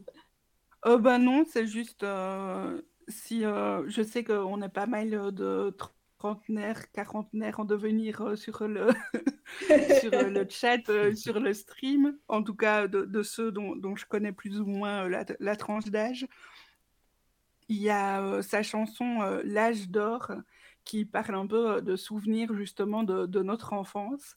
Et la première, même encore maintenant quand je l'écoute, j'ai des frissons, il parle de, de plein de choses qui parleront euh, à tout le monde ici. Donc euh, si vous avez l'occasion de l'écouter un de ces quatre, euh, je vous le conseille. Et ça vous donnera aussi un petit aperçu de, ce que, de son travail et de sa manière d'écrire aussi. du coup. Ah bah super, merci pour, euh, pour la ref. Il y a Dark Rosalia qui dit Je l'ai lu, mais je, je ne dirai rien, lisez. Bah, très bien, là, vous nous avez hypé là, euh, avec euh, cette histoire de on peut rien dire. Moi, j'ai trop envie de savoir, du coup, maintenant. En plus, je sais que j'aime beaucoup, moi, les, les livres écrits par des musiciens. Euh, je suis une grande fan euh, des écrits de Mathias Malzieu, par exemple, qui est euh, Ah oui. le chanteur de Dionysos, euh, peut-être que vous connaissez. Alors, je n'aime pas sa musique, euh, c'est paradoxal, mais alors ses écrits, euh, j'en suis euh, amoureuse. C'est un de mes auteurs euh, préférés. Et du coup, euh, eh ben, euh, voilà, je pense que, je pense que ça pourrait me parler. L'âge d'or, meilleur BD actuellement. Euh, bah, écoute, euh, Lélie, merci beaucoup. Est-ce que quelqu'un veut, veut intervenir sur ce coup de cœur? Mais je crois que personne d'entre nous ne l'a lu, malheureusement. Non, je Bah, vous il ai est mis tout les... récent, il est sorti il y a deux semaines. Je, je vous ai mis les liens des deux euh, chansons dont on a parlé euh, dans le, dans le chat. Super, merci Voilà. Gab. Et ben merci, euh, merci Lélie pour euh, ce coup de cœur, euh, du coup, qui va rejoindre ma wishlist euh, tout de suite, euh, parce que j'ai envie de savoir euh, passe avec ces papillons, euh, ça m'a trop hypé. Je ne te Donc, euh, spoilerai pas. On Non, je De veux pas que tu me spoiles. on n'hésite pas à envoyer euh, les emotes pigeons, hein, c'est le moment. Oui, bah oui, parce que moi je suis un pigeon là. Vous allez même le livre que qu'a montré Litena, même si j'y connais rien et que et que je saurais jamais lire ça, ben juste c'est beau en fait, ça me fait envie. Donc euh, voilà, je suis un pigeon. Euh, bon, les jeux vidéo un peu moins du coup, je trouve ça très beau, mais je ne joue pas. Donc heureusement pour moi parce que sinon je serais euh, je serais déjà découvert depuis longtemps. Euh, mais euh, du coup, ben, merci beaucoup Lélie. Et je vous propose en parlant de trucs beaux et, de Litena qui nous parlait de Tolkien, à de revenir avec Litena qui a un deuxième coup de cœur à nous présenter. Eh oui, et pour euh, vous surprendre, on va revenir sur du Tolkien. Mais c'est pas vrai, dites-moi pas que c'est pas vrai, c'est pas ton genre du tout de parler de Tolkien. Je- Vraiment, je, je sens que le, le chat est sous le choc là. hein, euh. Ah ben là, je pense qu'on a perdu tout le monde, tout le monde est en PLS, Litena qui parle de Tolkien, mon Dieu, qu'il passe, euh, une faille euh, Autant que moi avec un jeu, quoi. Oui, c'est ça. Au moins. Euh, donc moi là je vais vous parler d'une artiste allemande qui s'appelle Jenny Dolphin. Euh, ça fait assez longtemps que je suis son travail euh, puisque ça fait déjà longtemps qu'elle est impliquée dans dans dans son projet. Alors j'ai même plusieurs de ses prints chez moi qui apparaissent à l'écran. Donc c'est une artiste illustratrice autodidacte pour ce qui est de l'art et elle enseigne sa profession à- principale, c'est d'enseigner l'anglais et le latin. Mais elle a aussi fait euh, en freelance euh, des illustrations pour du jeu de rôle et des cartes. Euh, elle a aussi illustré quelques ouvrages de fantasy, euh, enfin de romans fantasy et d'histoire. Elle est passionnée euh, par l'univers de Tolkien depuis longtemps, puisque c'est sa maman qui lui a transmis le virus. Donc on peut imaginer qu'on lui a lu le, Hobbit à, l'âge de 5 ou 6 ans. Euh, elle est tombée dedans euh, toute petite. Elle connaît très très bien le légendaire aujourd'hui. Elle connaît le lore parfaitement, euh, tous les contes, les personnages. Euh, et du coup, ça donne une certaine profondeur à ses œuvres, à son travail d'illustratrice. parce que, bah, parce que elle sait de quoi elle parle. Voilà, tout simplement. Euh, euh, elle sait pourquoi elle parle. Quand elle dessine, elle fait beaucoup de portraits, comme vous pouvez le voir. Quand elle dessine des portraits, euh, elle sait l'histoire des personnages, elle sait quel est leur tempérament, ce par quoi ils sont passés. Donc, ça donne vraiment une profondeur, une profondeur assez, assez rare finalement. Dans, parce que elle n'est pas illustratrice de Tolkien professionnellement. Elle fait, c'est du fan art, hein, ce qu'elle fait, mais c'est d'une qualité incroyable. Euh, on, retrouve euh, dans ces, dans œuvres beaucoup d'elfes, du coup, issus du légendaire des jours anciens, donc du Silmarillion euh, en particulier. Alors pour les connaisseurs et connaisseuses, je ne citerai que Fingon, Maedros, Fingolfin, Lucien et Finrod, il y en a d'autres. pour les personnes qui n'ont pas découvert encore le, le Silmarillion, euh, on retrouvera les personnages du Seigneur des Anneaux euh, bien connus, comme euh, surtout Éowyn, elle aime beaucoup le personnage d'Éowyn, ou Faramir, mais aussi Legolas. Et petit détail, elle a, étant, étant avant tout une fan des ouvrages, des livres, Legolas a les cheveux noirs, puisque c'est une invention de Peter Jackson de nous offrir un Legolas blond. Voilà, les choses bah, D'ailleurs, ça aurait pas été dommage qu'ils ne le mettent pas blond. Hein, d'ailleurs, euh, je trouve que. Euh, ah oui, surtout Orlando Bloom est brun. Voilà, merci. Orlando Bloom, euh, c'est-à-dire qu'en brun, il est, il est mille fois mieux, quoi. Donc, bon, bref, tu m'apprends qu'il aurait dû être brun. Et eh ben, c'est con qu'il n'ait pas été brun, hein, du coup, je trouve. Acte manqué, s'il en est. Voilà, voilà c'est ça. Donc pour, euh, pour retourner à, Jenny, elle fait euh, pas mal de portraits, je vous l'ai dit, elle fait aussi des scènes spécifiques euh, du, Seigneur des Anneaux ou du Silmarillion. elle alors d'un point de vue technique, elle a longtemps travaillé à l'aquarelle, c'est vraiment son, ce qu'elle préfère. elle travaille beaucoup dans la minutie, sur les détails. Elle fait souvent des petites dorures en détail. D'ailleurs, même sur les prints, en fait, elle les retravaille après avec, un, avec de l'or sur certaines prints un peu plus chères que qu'on peut trouver sur son, sur son shop. Euh, elle va les retravailler après euh, à la dorure. Euh, mais le problème, c'est que depuis quelques années, elle a des problèmes de vue qui n'ont cessé de s'aggraver avec bah, le travail minutieux qu'elle faisait sur, sur ses peintures, sur ses aquarelles. mais, coup de, coup de chance, non, mais heureusement, à Noël dernier, elle a reçu une tablette et du coup, elle s'est mise à Procreate. Et enfin, d'après ses dires, ça a changé sa vie parce qu'elle a vraiment un résultat assez similaire qu'avec du tradi mais elle, ça lui permet de, conserver sa, de préserver sa vue et, euh, de, rester euh, du coup euh, voyante, tout simplement. Et en effet, le résultat, les dernières, les petits, tous les petits portraits qui apparaissent à l'écran, c'est tout fait sur Procreate, alors que les grands, les plus grandes prints, c'est du tradi. Enfin, c'est des prints de tradi.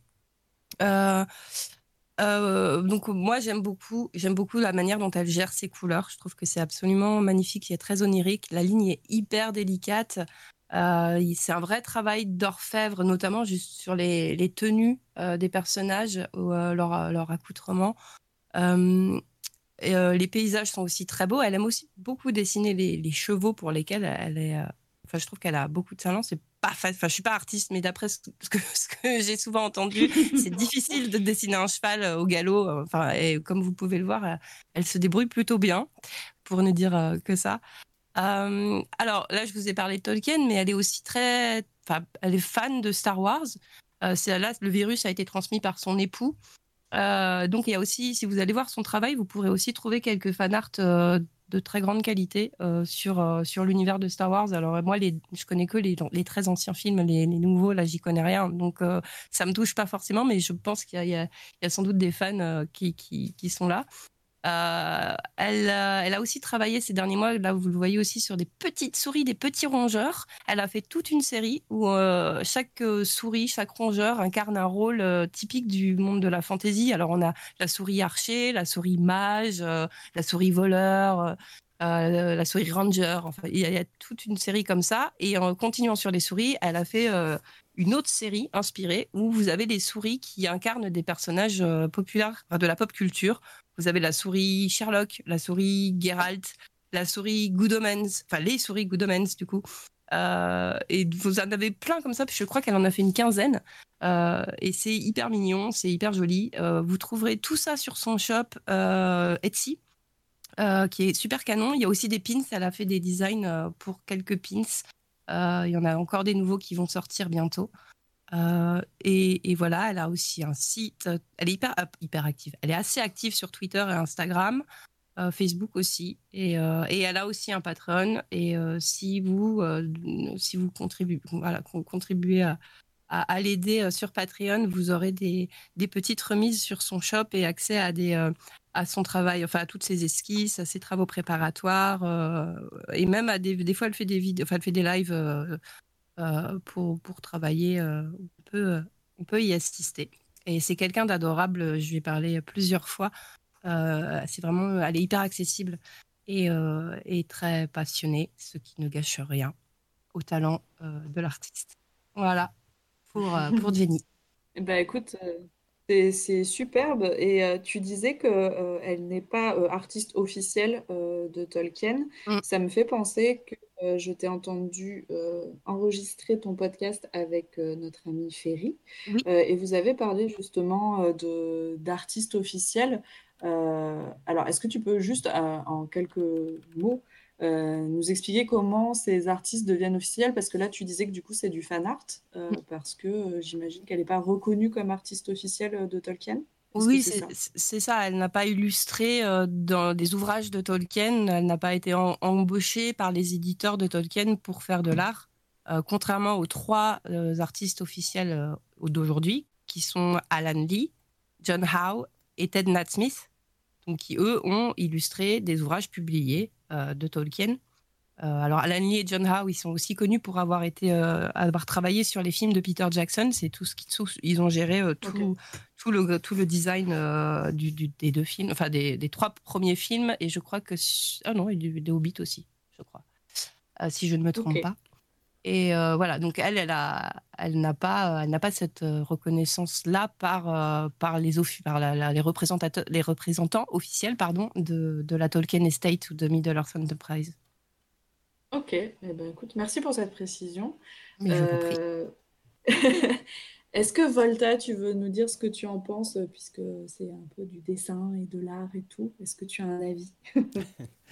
Euh, Alors je confirme, oui, pour les chevaux euh, au galop, effectivement. Enfin, même. Euh, voilà, c'était ça. Les chevaux tout court, c'est souvent un truc compliqué ouais, à dessiner. Bah, il y a une anatomie et tout qui est. c'est pas évident. Bah, T'as vite fait de dessiner un loup. Et. Ouais. Et il est très très cool aussi de voir qu'elle est passée sur le logiciel Procreate Mm. Parce que c'est, euh, c'est un logiciel qui est pas mal utilisé justement euh, par les artistes euh, Twitch. On est pas mal dessus. c'est, vrai que c'est, bien, c'est un, bon outil. Et il y a vraiment des rendus qui peuvent être très très cool. Et je suis même assez surpris de voir des. Je crois que c'est les portraits, hein, tu disais, qui sont mm. faits sur Procreate, elle le rendu et tu as vraiment l'impression que c'est de l'aquarelle sur papier. Quoi. C'est ça. C'est assez impressionnant. Ouais, c'est ce que j'allais dire, le rendu est assez incroyable de, de voir que ben, le fait que ce soit du digital, on arrive quand même à faire des trucs assez, euh, assez incroyables. Mm. Euh, Lélie, est-ce que, est que tu aimes ce genre d'illustration, de, dessin euh? Mais moi, je suis toujours hyper impressionnée par l'aquarelle et l'effet que, que ça peut rendre.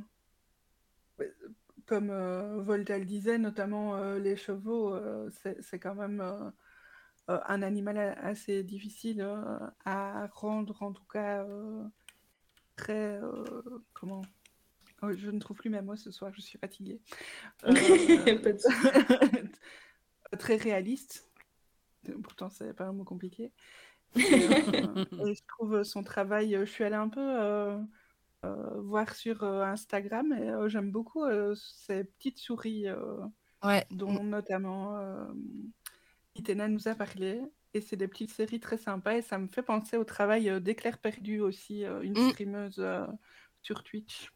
Mm, mm. En effet. Là me parle. eh bien, Litena, merci beaucoup pour cette découverte encore de, de l'univers de Tolkien. Ça nous surprend beaucoup, d'ailleurs, tu, tu l'as souligné. mais, mais, merci beaucoup pour cette bah découverte. non, merci à vous. Et puis bon anniversaire d'ailleurs, parce que j'ai oublié. Oui, merci, merci beaucoup. euh, eh bien, écoutez, merci pour, euh, pour cette petite euh, cette découverte. Je pense que tout le monde va aller euh, checker les réseaux de, de cet artiste parce que c'est vraiment, vraiment super. Euh, je vous propose qu'on passe au coup de cœur de Jus. Jus, es-tu là? Je t'invoque. Est-ce que tu es revenu de ta cuisine? Oui, je suis revenu de la cuisine. Euh, du coup, voilà, Ah, je me suis fait mes petits bien. burgers ce soir. Non, mais l'autre, il se fait Ah, pas tête, oui. il arrive comme ça. euh, non, mais grave, c'est genre, euh, j'arrive, je débarque dans le game, j'ai Quoi, fait des quoi, burgers et je vous emmerde, quoi. Ok. Ok, tu pourrais partager au moins avec Écoute, les toi et potes, moi- tu vois. Alors, on partagera un gâteau demain, si tu veux. Voilà, j'apprendrai aux gens Oui, à c'est faire. vrai. Oui, c'est vrai, parce que demain matin, nous faisons de la cuisine avec euh, Jus. D'ailleurs, à ce propos, j'ai une question euh, d'ordre technique. Euh, c'est un gâteau pour combien? Parce que moi, ça m'intéresse. C'est pour Alors, deux. c'est un Voilà, gâteau c'est pour pour, euh, moi. C'est c'est pour deux. Alors, tu, tu vois le, le gâteau d'anniversaire de Candy? Oui, Celui que j'avais fait à étage? oui. Tu... La moitié. Ouais, La moitié à peu près. Est-ce qu'il y aura une part Voilà, pour donc c'est pour nous deux. Non. Non, Euh, parce que ça, tu ça pas dépend si elle t'en ramène euh, après. Non, je mange Voilà. pas Mais ici. s'il faut pas participer, moi je veux bien participer. On te fera un petit Ah, tupperware euh, à t'envoyer euh, par la poste. en Olivier. vrai, je préfère les faire que les manger. Mais... Ouais, moi, aussi, mais. euh, Bon alors, au lieu de parler de cuisine, dis, dis-nous tout, mon cher Jus, de quoi tu veux nous parler? euh, De Tolkien, certainement. Je- De Tolkien, oui, bien sûr, bien sûr. Non, moi, ma, ma connaissance Tolkien s'arrête euh, à, à la lecture des bouquins et au film, mais c'est tout. Et euh, si, à, ma, mon coup de gueule en pleine, en plein, en pleine salle devant le Hobbit, euh, le dernier film du Hobbit, mais c'est tout. Voilà. Euh, oui, non, j'ai hurlé, en, hurlé en pleine salle, mais c'est quoi cette connerie? Quand, tu, quand dans le dernier Hobbit, tu vois Legolas tu sais, courir sur les parpaings, tu sais, ça, sur les, sur les morceaux de, de, de briques, là. C'est en mode, euh, il y a zéro gravité. Non, en fait, ça n'existe pas. Du coup, en fait, j'ai gueulé, mais c'est quoi ces conneries? Et mon ex, elle me regardait, genre, mais ta gueule, ta gueule, on ne cinéma. Je mais c'est de la merde Ça, c'est toi, toujours très discret, toujours, euh, toujours dans la retenue. Euh, je vois bon, que l'Itena, tu, après, c'est toi pas- aussi, parce que toi aussi, t'as râlé l'Itena. Mais c'était littéralement de la merde. Je veux dire, ils- en fait, tu veux, ils ont, ils ont condensé un livre pour enfants, enfin pour enfants, un tout petit livre, en fait, en trois films. C'est comme si tu faisais Les Trois Petits Cochons 1, 2, Le Retour. Tu vois, c'est impossible. tu, peux, tu peux pas, tu peux, tu peux pas dire, hé les gars, on prend les Trois Petits Cochons, mais du coup, on le fait durer sur deux films, et à la fin, on fait un troisième film pour dire que le loup revient. Non, impossible. Ah ouais, oui, c'est un peu ça. ouais. Ouais, voilà, l'Itena, t'es coup- d'accord? Voilà, mais euh, ouais, non, vous c'est c'est Ah non? Complètement, complètement. Non, non, je suis toujours là. Alors, mon cher Jus, Bon. t'étais pas là pour le Hobbit, mais t'étais là pour Dragon Quest. Oui, alors Dragon Quest, euh, voilà, Dragon Quest en fait c'est euh, c'est une série de jeux euh, que, que j'apprécie tout autant que, que Final Fantasy. Euh, et euh, bah, du coup, je vais vous parler de, de mon, de mon préféré. Enfin, c'est un double coup de cœur. J'ai un peu hacké la chronique, mais euh, du coup, voilà, je vais vous parler de mon Dragon Quest préféré qui est le 5. Du coup, euh, la fiancée céleste. Euh, du coup, donc, faut savoir que c'est un jeu qui est sorti en 1992. Je n'étais pas né. Voilà, voilà, je tiens à le préciser. Je n'étais Oui, pas né oh, ça va, hein. Mais euh, j'ai oui. Mais j'ai pu jouer au, euh, au remaster qu'ils ont fait sur la Nintendo DS euh, parce que du coup j'ai quand même poncé cette console euh, avec tous les jeux quasiment la plupart des jeux qui sont sortis sur le catalogue.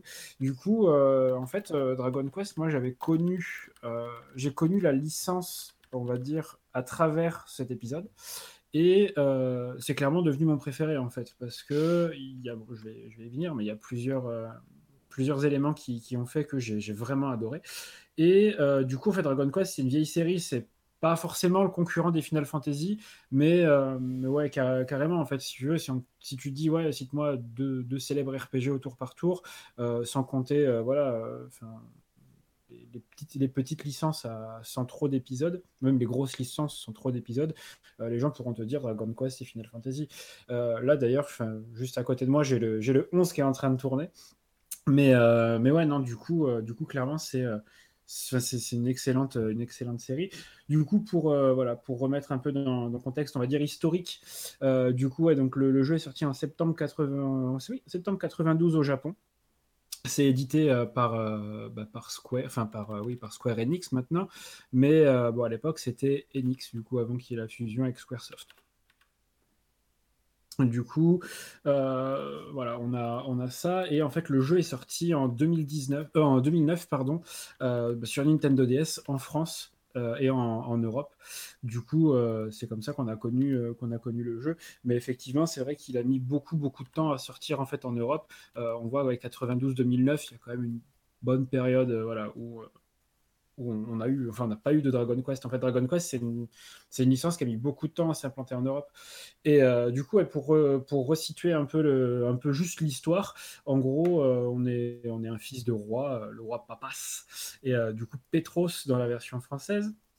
Donc de la ville de Gotha, à ne pas confondre avec Gotham parce que ça c'est Batman, mais, voilà, après, on va dire que je digresse. Mais du coup, en gros, l'histoire commence, tu viens au monde, et euh, ta mère bah, meurt en fait en te mettant au monde. Et en gros, c'est ton père qui t'élève. Euh, et en fait, un jour, tu vas rencontrer euh, un mec, en fait, avec, un, une cape et un turban. Et en gros, il va te donner, il va te donner un objet et puis il va se barrer. Voilà. Et, et en gros, si tu veux, enfin voilà, le, le, jeu commence vraiment. Le, le héros a 6 ans et du coup, en fait, son père est devenu le tuteur d'un prince, le prince Harry. Voilà. Et euh, oui, non, mais c'est très très cool. Et, euh, et, du coup, en fait, le fameux. Du coup, en fait, il se fait enlever par des bandits et euh, du coup, en gros, en gros, du coup, son père est tué par, par les ravisseurs. Et en gros, voilà, le, héros et, Harry finissent. finissent, dans, finissent kidnappés par les monstres et du coup en fait le jeu va commencer plusieurs années plus tard en gros quand ils seront adolescents et qu'ils vont s'échapper de ce, de comment dire de, ce camp-là en fait. Euh, voilà. Du coup, ça c'est vraiment pour situer le, pitch. Et en gros, bah tu peux, en fait, tu es, euh, enfin, as un talent en fait. C'est que tu peux, tu peux, enfin, es dresseur de monstres. En fait, du coup, il y a certains monstres que tu vas, que tu vas rencontrer, que tu pourras apprivoiser.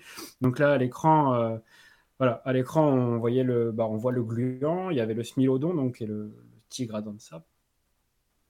Et, euh, et, ouais, non, du coup, euh, du coup, enfin voilà, le, jeu le jeu part vraiment bien en fait. Et euh, du coup, là où c'est vraiment cool, dans chaque Dragon Quest en fait, c'est cool parce que tu as vraiment plus, fin, une liberté en fait de, de, choix.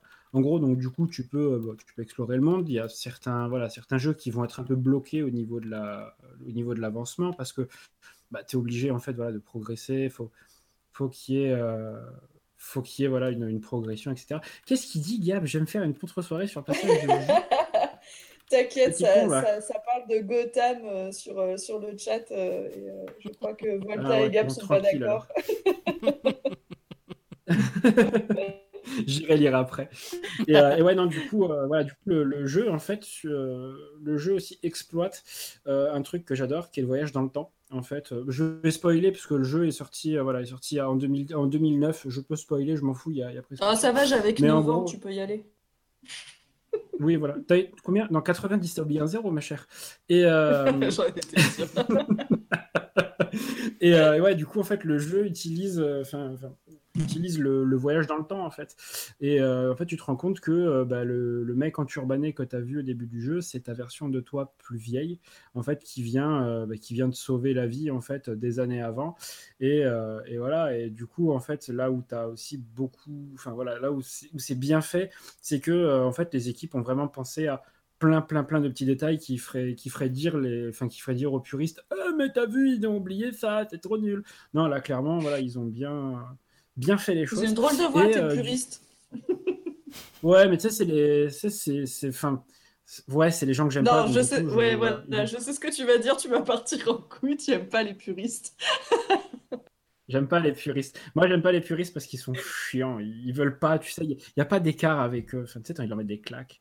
Et, euh, et bref, il n'y a, pas de, a, a pas de débat possible. Bon, bref. Et, euh, et du coup, en fait, euh, là où le jeu t'offre un choix, c'est que bah, dans l'histoire, en fait, tu vas avoir ton ami d'enfance, tu vas avoir une princesse que tu vas tu vas rencontrer en sauvant un village, et tu auras une, troisième, une troisième femme du coup, que tu vas rencontrer. Et en fait, le jeu te propose de te marier avec une, avec une d'entre elles, et euh, de facto avoir des enfants en fait, qui deviendront les, les, voilà, les, sauveurs de l'humanité, parce que descendants, euh, descendants de, du héros céleste, etc. Et euh, en gros, si tu veux, euh, le jeu, il te met devant un choix. Il te et en fait, tu te dis, ah ouais, mais euh, parce que du coup, tu, tu grandis un peu, enfin, le personnage grandit et tisse des relations avec, euh, avec chacun des personnages, et tu te dis, ah ouais, d'accord, mais en fait, donc il y a l'ami d'enfance. Euh, effectivement, tu sais, tu te dis, ah, putain, ça, ça va lui briser le cœur si, si je la choisis pas. Après, tu dis, ah, il y a la princesse quand même. La princesse, bon, ah, c'est une princesse. euh, en gros, le, le, le design n'est pas dégueu. Et, euh, et tu dis, ah, bah, il y a l'autre. L'autre, c'est un peu genre le cliché de la femme fatale, machin. Tu sais, tu te poses un peu la question, genre, laquelle je vais prendre. Et en fait, au final, euh, enfin, moi, mon choix, c'est, enfin, se porte. J'ai refait le jeu plusieurs fois. Et en fait, le choix se porte toujours, en fait, sur, euh, bah, sur l'amie d'enfance. Mais je sais pas pourquoi. Peut-être parce qu'elle est blonde aussi. Mais. euh, ça doit être Faut que ça. tu fasses une thérapie euh, là-dessus. Je, pense. Et euh, ah oui, un truc à savoir, c'est que le jeu euh, a pour caractère designer euh, Akira Toriyama, donc qui est le papa de Dragon Ball, en fait. C'est pour ça qu'il y a beaucoup de similitudes en fait entre les persos de Dragon Ball et les persos de Dragon Quest. C'est juste que, bah, en fait, c'est le même dessinateur, quoi. En gros, c'est ça. Du coup, ouais, du coup, je vois qu'il y a la map qui défile à l'écran. la map, donc faut, faut, voilà, faut se dire que c'est un jeu qui est sorti en, en 92. C'était immense pour, euh, pour une map. euh, surtout qu'en plus, le jeu, je crois, tournait sur, euh, sur Super NES à l'époque. Je regarde ça, que je dise pas de conneries. Ouais, sur Super Famicom. Donc, ça, c'est sur, c'est sur, Super NES. Donc, ouais, fallait, fallait, quand même, fallait quand même cravacher, techniquement parlant, pour, pour sortir. Il y a quelque chose à creuser dans ton inconscient. Je- Ouais, mais euh, non, en fait, je te conseille pas d'y aller, Gab. Tu tu t'en Ah bah, on va pas le faire là parce que sinon, euh, ouais, là, je pense qu'on Ouais, va faire des choses euh, pas très catholiques. pas très net. Euh, et voilà. Et du coup, en fait, là où je, je fais une double chronique, là où je fais une double chronique, c'est qu'en fait, ce, ce jeu a eu en fait une adaptation en film par Netflix. Voilà, en- enfin un film d'animation. Euh, et du coup, en fait, ce, ce film en fait se commence vraiment dans euh, dans le jeu en fait. Euh, ça reprend la trame principale euh, du, du jeu en fait euh, vraiment. Et, euh, et en fait, tu te dis, il y a quelque chose qui va pas en fait dans le film. Euh, après, par contre, ça, je vous laisserai regarder le film parce qu'il est vraiment, en termes d'animation, il est vraiment excellent. Euh, en termes de scénario, il reprend le jeu quasiment trait pour trait. Et en gros, tu dis, il y a un truc qui va pas. Et à, certains moments, tu dis, il y a un truc qui cloche.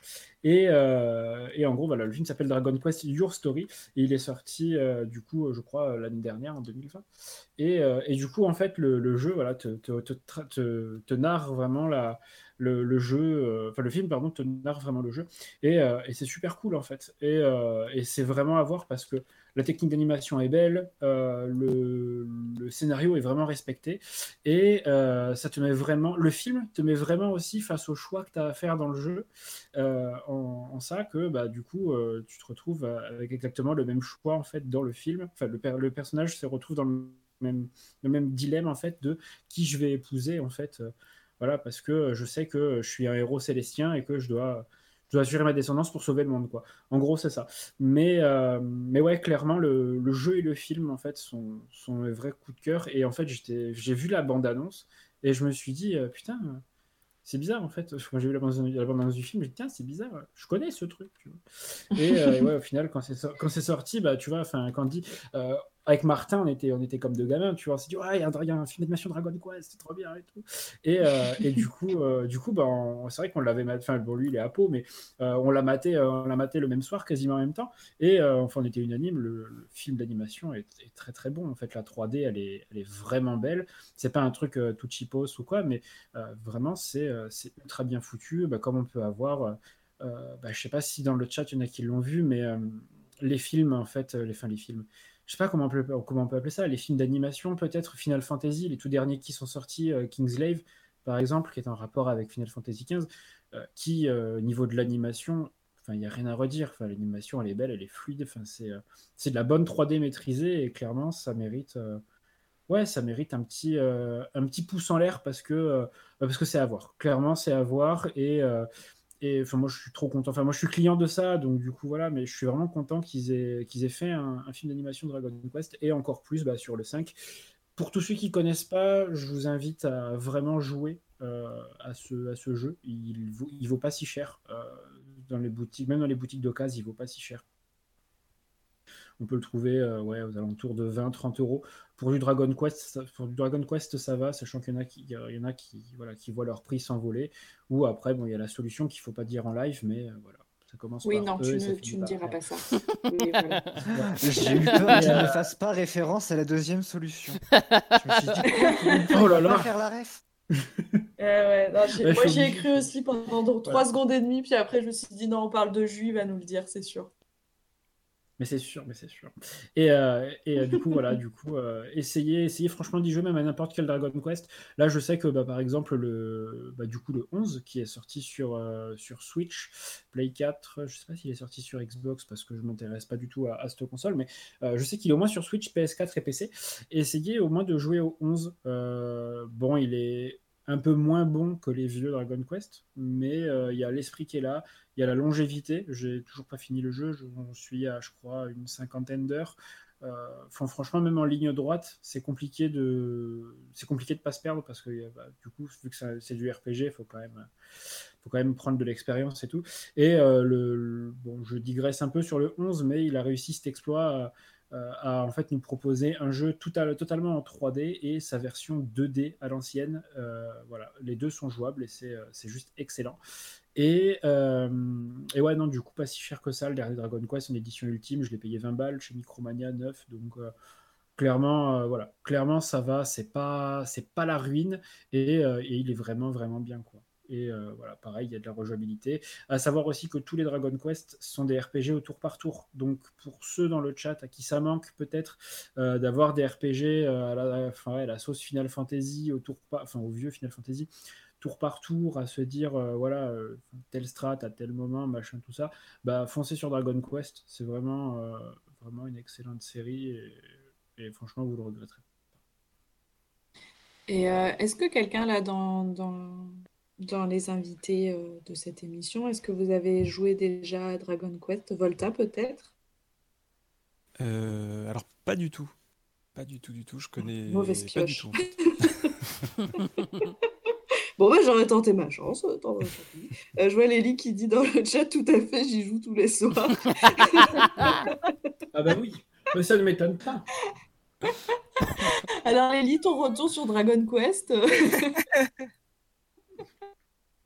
Euh, Misu peut-être, toi, tu connais? Et- et alors, je connais, oui, mais je n'ai jamais fait, euh, je n'ai jamais touché à un seul Dragon Quest de toute ma vie. Ah, eh ben voilà, il va falloir euh, remédier Voilà, à bah, ça, il, je est, crois. il est- il est tout seul là, le pauvre. hein. Et toi, Gab, non Ouais, plus? là, Bah, je connais de nom évidemment parce que c'est c'est c'est quand même une, euh, une saga mythique, mais, euh, mais non, j'y ai pas joué non plus. Ben, euh, tu m'as dit quoi? 92 la date de sortie? J'étais pas là encore. moi. ouais, ça. Moi, j'étais là, mais un peu jeune. ouais. Ah ouais. J'avais pas encore J'étais en cours de création, quoi. Euh, Il y a Ah, il y a Mara Dark qui dit, euh, Moi, oui, mais. Ouais, qui y a joué sur la, sur la DS au 9 et Dark Rosalia qui dit Moi, oui, mais il y a Ouais. longtemps. Donc, euh, moi, par contre, euh, le film d'animation, ça me tente bien. Euh, tu disais qu'il était sur Netflix, c'est ça? Mais euh, ouais. Ouais, je crois qu'il est encore sur Netflix. Je suis en train de regarder là sur l'appli. Euh, hop. Je vais regarder sur l'appli. Est Oh, Et l'ai Litena, est-ce que, est-ce que toi, Dragon Quest, tu y as joué peut-être? Euh, j'y ai pas joué, mais euh, j'en ai- j'avais eu envie euh, quand j'étais plus jeune parce que moi j'avais euh, j'avais une période, une grosse période euh, Final Fantasy. Euh, le 7, le 8, le 9, le 10, euh, je les avais, euh, je les avais vraiment rincés dans tous les sens. Et du coup, j'étais, comme je savais que Dragon Quest c'était un peu dans la même veine, ça m'avait, ça m'avait intrigué. Mais bon, à l'époque, j'étais jeune et j'avais pas les sous. Et c'est vrai que les années ont passé et j'ai pas, j'ai pas, l'envie ne m'est pas revenue. Mais peut-être que, peut-être que ça peut être intéressant de s'y- de- d'aller voir ce, ce que ça donne aujourd'hui, en effet. Mais donc, euh, merci de, de m'avoir remis ça en tête. Eh ben, avec plaisir. Pas de souci. Euh, eh ben, mon cher Jus, euh, merci pour euh, ce coup de cœur, euh, plusieurs en un, hein, tu nous as bien eu, puisque tu voulais absolument Oui. parler Bah, de tout. même temps, C'était bien joué. suis- en fait, je me voyais. Pardon. oh putain, j'ai le Covid, yes. J'ai le. Ouais, non, du coup, en fait, bah, je ne me voyais pas parler du, du jeu sans parler du, du- enfin, de l'animation et ni de l'animation sans parler du jeu. Donc, euh, voilà. C'est, c'est en gros, c'est, ouais, c'est deux coups de cœur en un, mais c'est, c'est ultra complémentaire, quoi. Très très bien. Donc, voilà. Bah, Là, je suis en train de vérifier ouais, sur le catalogue euh, Netflix. Eh bien, avec Ouais. plaisir. Alors, Je suis en train de vérifier. que Alors, vous- euh, c'est, je vais, j'ai câblé ma PlayStation, c'est parfait, putain. J'aurais dû le faire depuis bien longtemps. Euh, hop, Dragon Quest. euh, est-ce qu'ils l'ont encore? Euh, pop, pop, pop, pop, pop, pop, pop, euh, Allez. Oui, ils l'ont encore sur le catalogue. Voilà. Très l'ont- bien. Ils l'ont encore. Ok, et, euh, cool. Et ben écoutez, si vous avez ouais. envie de découvrir et coup, si le- vous, quand vous avez fini, regardez le film Nino Kuni. Voilà, c'est juste, je place ça comme ça. C'est euh, juste parfait. parfait, parfait. Ah, le mec qui arrive à placer plein de coups de cœur, l'air de rien, comme ça, tu sais, euh, et aller écouter euh, tel artiste. Alors non, alors non, madame, je fais des recommandations. C'est différent. Très très bien, très très bien, Je- je- j'entends bien, très cher. Et bien en tout cas, merci beaucoup, euh, Jus. Je vous Avec propose qu'on passe au coup de cœur de Misu. Alors en fait, euh, on est un peu en avance, donc euh, je vous ai un peu pressé pour rien, je suis désolée, mais, euh, mais du coup, euh, Misu, Oh là euh, là. alors prends pas une heure non plus, mais, euh, mais je t'en prie, euh, de quoi veux-tu nous parler? Ah, mais je vais prendre C'est ma faute. tout mon temps dans ce cas. J'aurais pas dû te On le n'est dire. pas pressé. Alors, normalement, si on est sur le premier coup de cœur, ça sera manga. Oui, Bah, du coup, je, si, si tu es prêt, à la limite, euh, on- tu pourras faire le deuxième. Je pense Ah, aura le temps, euh, peut-être. je Voilà, peux. si, si. Eh ben, écoute, je te propose le de faire celui-ci et puis on voit après si on a le temps. Très bien. Alors, Oui, c'est du coup, il va te faire 14 pour- coups de cœur, euh, Death. C'est parti pour My Hero Academia. Alors, My Hero Academia euh, est un manga sorti au courant 2014, fin d'année 2014. Euh, il est toujours en cours pour un total pour l'instant d'à peu près 30 volumes. Euh, il a été euh, édité en France pour la part du manga par Kion. Et sinon, il y a aussi eu un, un, un animé et un film aussi animé. Donc l'animé a commencé deux ans plus tard, en 2016, euh, avec la première saison qui fait à peu près 13 épisodes, qui euh, se base sur les euh, quelques premiers chapitres. euh, ça doit être à peu près le premier tome euh, du, euh, du, euh, manga. Et euh, c'est jusqu'à maintenant où il y a la cinquième saison qui euh, sort en simulcast actuellement. On en est à l'épisode 5 euh, sur euh, notamment euh, Anime Digital Network. Et donc, alors après, toutes les saisons se retrouvent sur, sur ADN. hein, ils ont, ils ont le, catalogue complet. Alors, de quoi ça parle? Alors, pour le coup, My Hero Academia, c'est dans le dans la totalité des mangas, est un manga un petit peu particulier puisqu'il emprunte beaucoup de traits, notamment au niveau de l'histoire, aux comics américains, puisque on se retrouve donc dans un univers où 80% de la population est atteinte d'une mutation génétique qui leur donne des super pouvoirs, et donc ce qu'on appelle dans le dans l'univers des alters. Et on va suivre un personnage qui s'appelle Midoriya Izuku, qui est un jeune garçon en fin de collège qui va passer au lycée et qui a pour rêve depuis qu'il est tout enfant et qu'il a vu le, le plus grand des, euh, héros de, l'époque euh, apparaître, euh, a euh, qu'un seul rêve, qu'une seule envie, c'est de devenir lui-même un super-héros, de rejoindre le lycée le plus réputé pour euh, la formation de, super-héros. Et, euh, donc, c'est c'est son plus grand rêve, sauf petit problème, c'est que, eh bien, il y a 80% de la population qui a un alter, sauf que lui est enfant au moment où les alters de chez les enfants se déclarent. Son alter ne se déclare pas, il va à l'hôpital avec sa mère pour euh, savoir euh, ce qu'il en est, et il apprend, enfant, qu'il ne pourra jamais réaliser son rêve puisqu'il n'a euh, absolument aucun alter. Donc il grandit quand même en aimant tellement les super-héros qu'il se met à tenir des, des carnets de notes où il note les super-pouvoirs, les applications, comment les héros utilisent les pouvoirs. Et un jour, euh, alors qu'il est annoncé que le, plus grand des héros va euh, justement devenir un, des professeurs de l'université, enfin de, l'académie euh, des héros, euh, au détour, euh, au détour d'un petit, euh, petit pont euh, routier, euh, Midoriya se fait euh, attrapé par un, par un vilain et est sauvé par le plus grand des héros. Et euh, il lui demande donc euh, si, malgré le fait qu'il n'ait pas de pouvoir, s'il peut quand même devenir un héros, ce à quoi répond très simplement le plus grand des héros, non, c'est impossible, gamin, tu n'y arriveras jamais. Alors c'est euh, totalement abattu qu'il repart et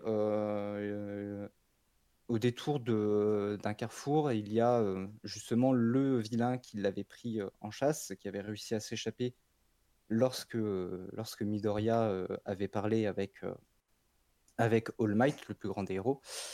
Euh, ce méchant a euh, attrapé un autre, euh, un autre garçon à la place de Midoriya, et ce garçon se révèle être le rival de Midoriya, qui est euh, Bakugo Katsuki, qui est totalement l'opposé de Midoriya, c'est-à-dire que Midoriya est plutôt effacé et euh, est plutôt à, tendre la main aux autres, alors que Bakugo est plutôt euh, égocentrique, euh, il veut être le meilleur ab- absolument, et, et que personne le, le regarde avec des, yeux- des yeux de pitié.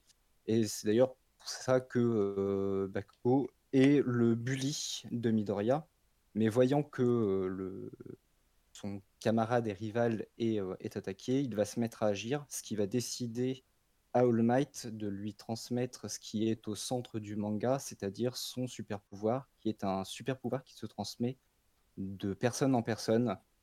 Et Midoriya devient le, je crois, huitième détenteur du, de ce pouvoir-là. Et on va suivre après toute son. Tout son apprentissage euh, à l'université, justement dans le lycée, euh, à l'académie euh, des héros, et justement toute l'évolution de Midoriya qui au début bah, va devoir s'entraîner, apprendre à utiliser le pouvoir, et, aussi l'apparition d'un groupe de super vilains qui, va commencer à prendre beaucoup d'importance dans la société puisqu'ils vont euh, être très actifs au niveau des actes terroristes. Après, ce que je peux rajouter éventuellement, c'est que, euh, alors au début, c'est assez euh, un peu tranche de vie, assez calme. Euh, c'est pas trop sombre, mais plus on avance dans le manga, plus ça s'assombrit. Et c'est l'un des points les plus intéressants, je trouve, dans, dans ce manga. Alors, je vois qu'il y a Jus qui dit euh, le dernier chapitre, bordel. Donc, euh, j'imagine qu'il se passe un truc à la fin. Euh, là tout, où on tout en le est, dernier oui, arc, oui, est- oui. là, qui est en Là, le cours, dernier arc, oui, ouais, est- il est ouf. Qu'est-ce que tu dis, Juge? On t'a pas entendu, pardon. Ah, pardon, je disais le, le dernier arc, il est. euh, il, voilà, il vient, il vient de commencer, mais euh, en gros, c'est, tu sens que c'est l'arc final et t'es là. Oh putain, bordel. C'est, il y, en a de partout. Il y a tellement d'infos. euh, les le- là, les chapitres, en fait, sont tellement condensés en action que. Ouais, non, le truc, euh, le truc part d'un coup, quoi. En fait, on a eu une espèce de, de latence en fait, scénaristique ces derniers mois. Et d'un seul coup, bon, l'auteur s'est dit bon, ben vas-y, on, on envoie tout. Voilà, on envoie la sauce. Voilà, c'est parfait. On donne tout.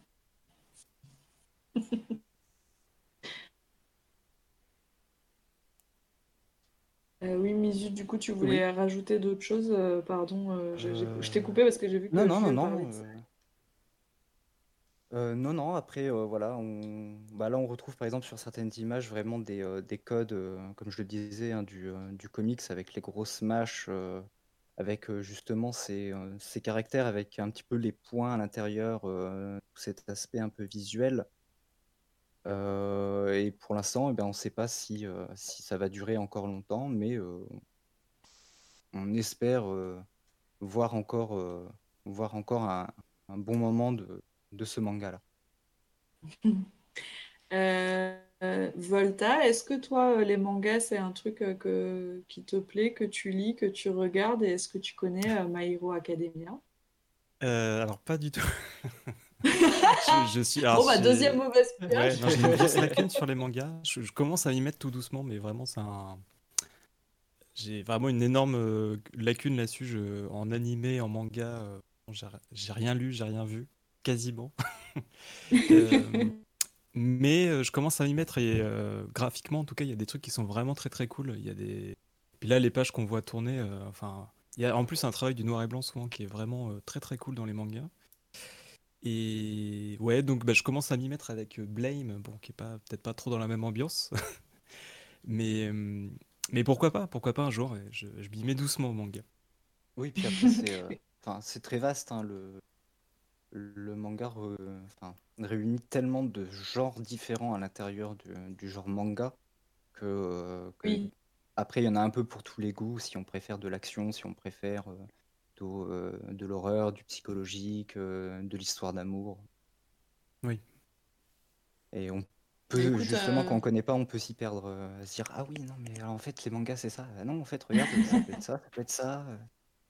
c'est ça, ouais, En tout cas, Volta, vaste. ra- rassure-toi, à chaque fois on se dit la même chose, qu'on lit pas assez de mangas nous aussi, et Misu, à chaque fois il nous présente des trucs et on se dit il faut vraiment qu'on s'y mette. Donc euh, tu n'es pas seul dans cette, euh, dans cette galère. C'est ça. Euh, Litena, est-ce que, est-ce que toi tu, tu lis du manga un peu? Je suis un peu dans la même situation que Volta. Euh, moi, j'en j'en ai lu quelques-uns quand j'étais ado, donc ça remonte maintenant. Euh, et je m'y remets euh, aussi, enfin, j'essaye de trouver le temps de m'y remettre. Le- comme Volta, j'ai commencé à Blame euh, il y a peu. Euh, et euh, et la c'est comme euh, de toute façon la BD, les comics. la BD, je connais surtout la BD franco-belge qui a bercé mon enfance, mais petit à petit, j'essaie de, de prendre des- de glaner des informations ici et là et, et de rattraper mon retard, peut-être pas non plus, mais au moins en tout cas élargir mes, mes connaissances de ces, euh, de ces arts euh, graphiques euh, et littéraires que, que je trouve, enfin je trouve qu'il y a des choses fantastiques, merveilleuses, donc, donc j'ai, je, Ah je oui, alors oui, je suis tout oui. Litena, je, je me demandais si c'était que moi, mais on nous dit que ton micro bug un peu, c'est vrai qu'on t'entend très Ah, pardon, est-ce que c'est Ouais, je mieux? savais pas si c'était... Voilà. Oui, c'est beaucoup mieux. Je savais pas si c'était que moi, donc j'ai rien osé Non, non, dire, mais, désolée, euh, mais c'est- du coup... c'est peut-être de, mon, co- de mon côté qu'il y avait un problème, désolée. Mais, mais enfin, moi, en tout cas, j'ai entendu ce que tu as dit. Euh, dites-nous dans le chat si vous avez besoin qu'on qu'on refasse un point avec Litena, un petit point manga avec Litena. Un point manga. Euh, le point manga. Et toi, Lélie, est-ce que tu lis, euh, est-ce que tu lis du, du manga? Et on reviendra sur Litena parce que tout le monde n'a pas entendu ce que tu as dit. Lélie, dis-moi tout. Mais du coup, euh, mauvaise pioche aussi. Je suis pas une grande. Euh, je lis pas, euh, je lis pas de manga. Euh, ça m'arrive euh, en feuilleter quand, enfin, je participe régulièrement à, des échanges littéraires euh, via le forum Livre Addict et donc de temps en temps dans les wishlists de mes euh, binômes, il y en a. Donc ici, à Noël, j'ai lu Perfect des mais je ne sais plus de quelle auteur- autrice, c'est une, euh, c'est une femme. Mais sinon, à part ça, j'ai vraiment du... C'est pas du tout quelque chose qui m'attire. J'ai essayé plusieurs fois et, euh, et j'arrive pas. Même avec des conseils, euh, j'admire euh, les dessins, les, les histoires et la, la diversité qu'il peut y avoir dans le manga, mais c'est quelque chose qui, moi, ne me touche pas spécialement. Ouais, mais c'est, euh, c'est, enfin, c'est, tu as le droit hein, de pas être, euh, de Ah pas bah être oui, mais je ne...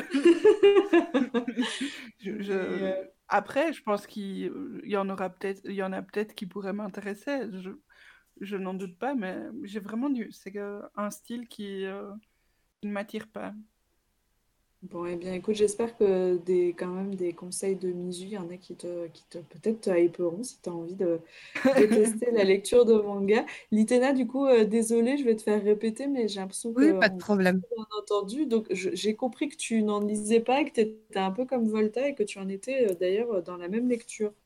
C'est ça. Euh, j'ai aussi commencé Blame il y a peu de temps. euh, et j'avais lu quelques, quelques séries manga quand j'étais ado, il y a 15 ans maintenant.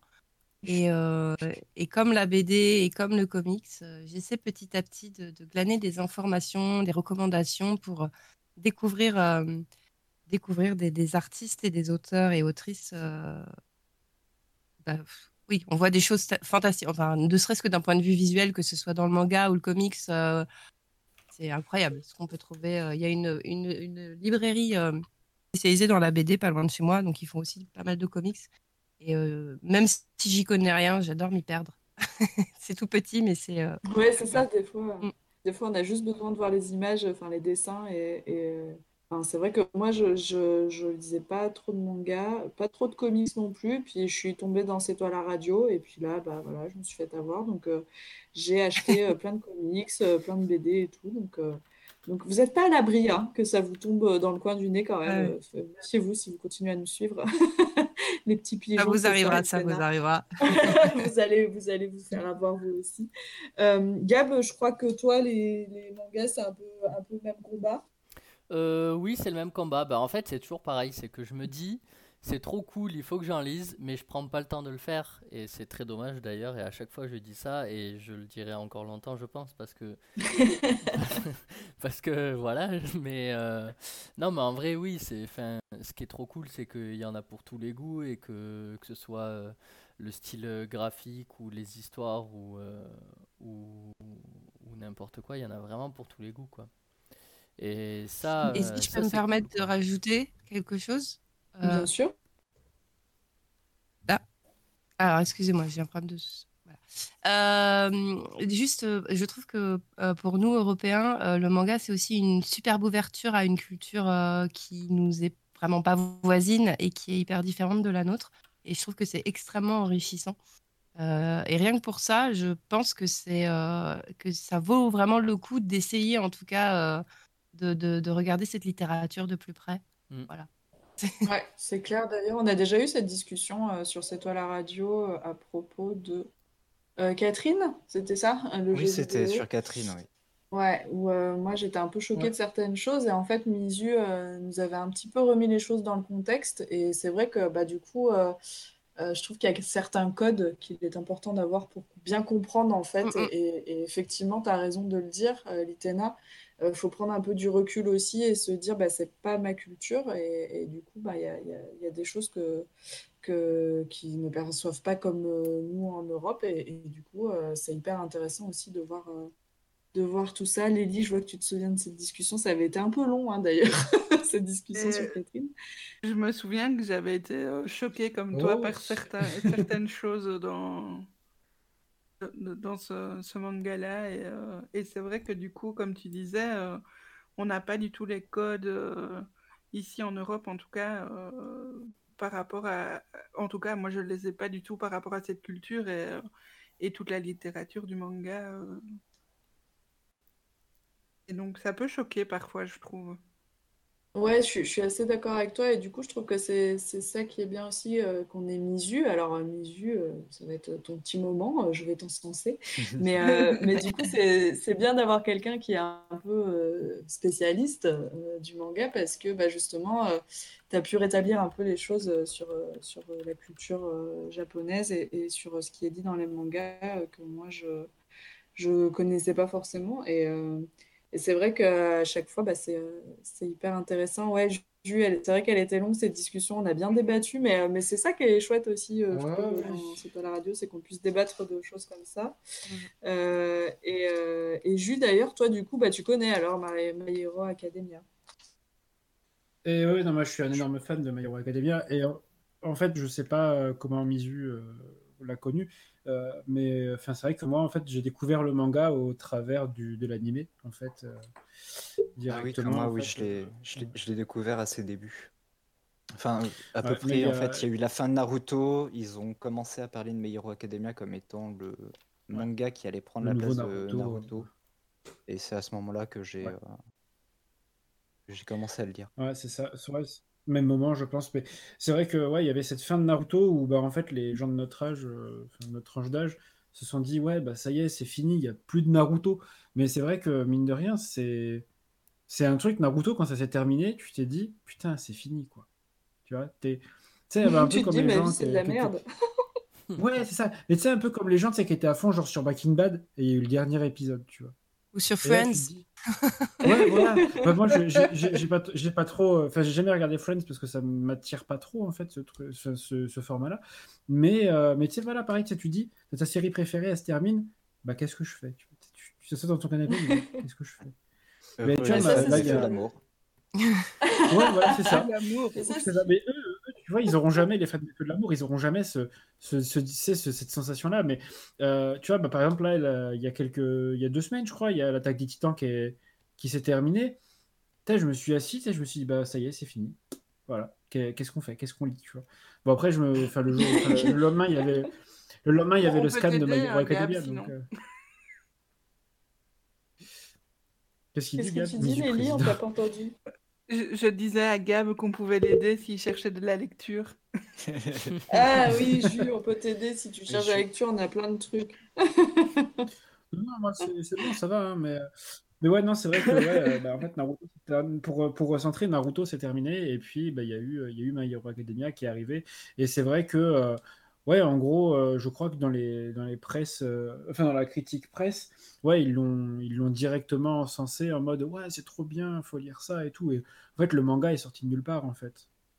Et, euh, c'est vrai que bah, personne ne s'attendait à, à autant d'engouement en fait autour du truc.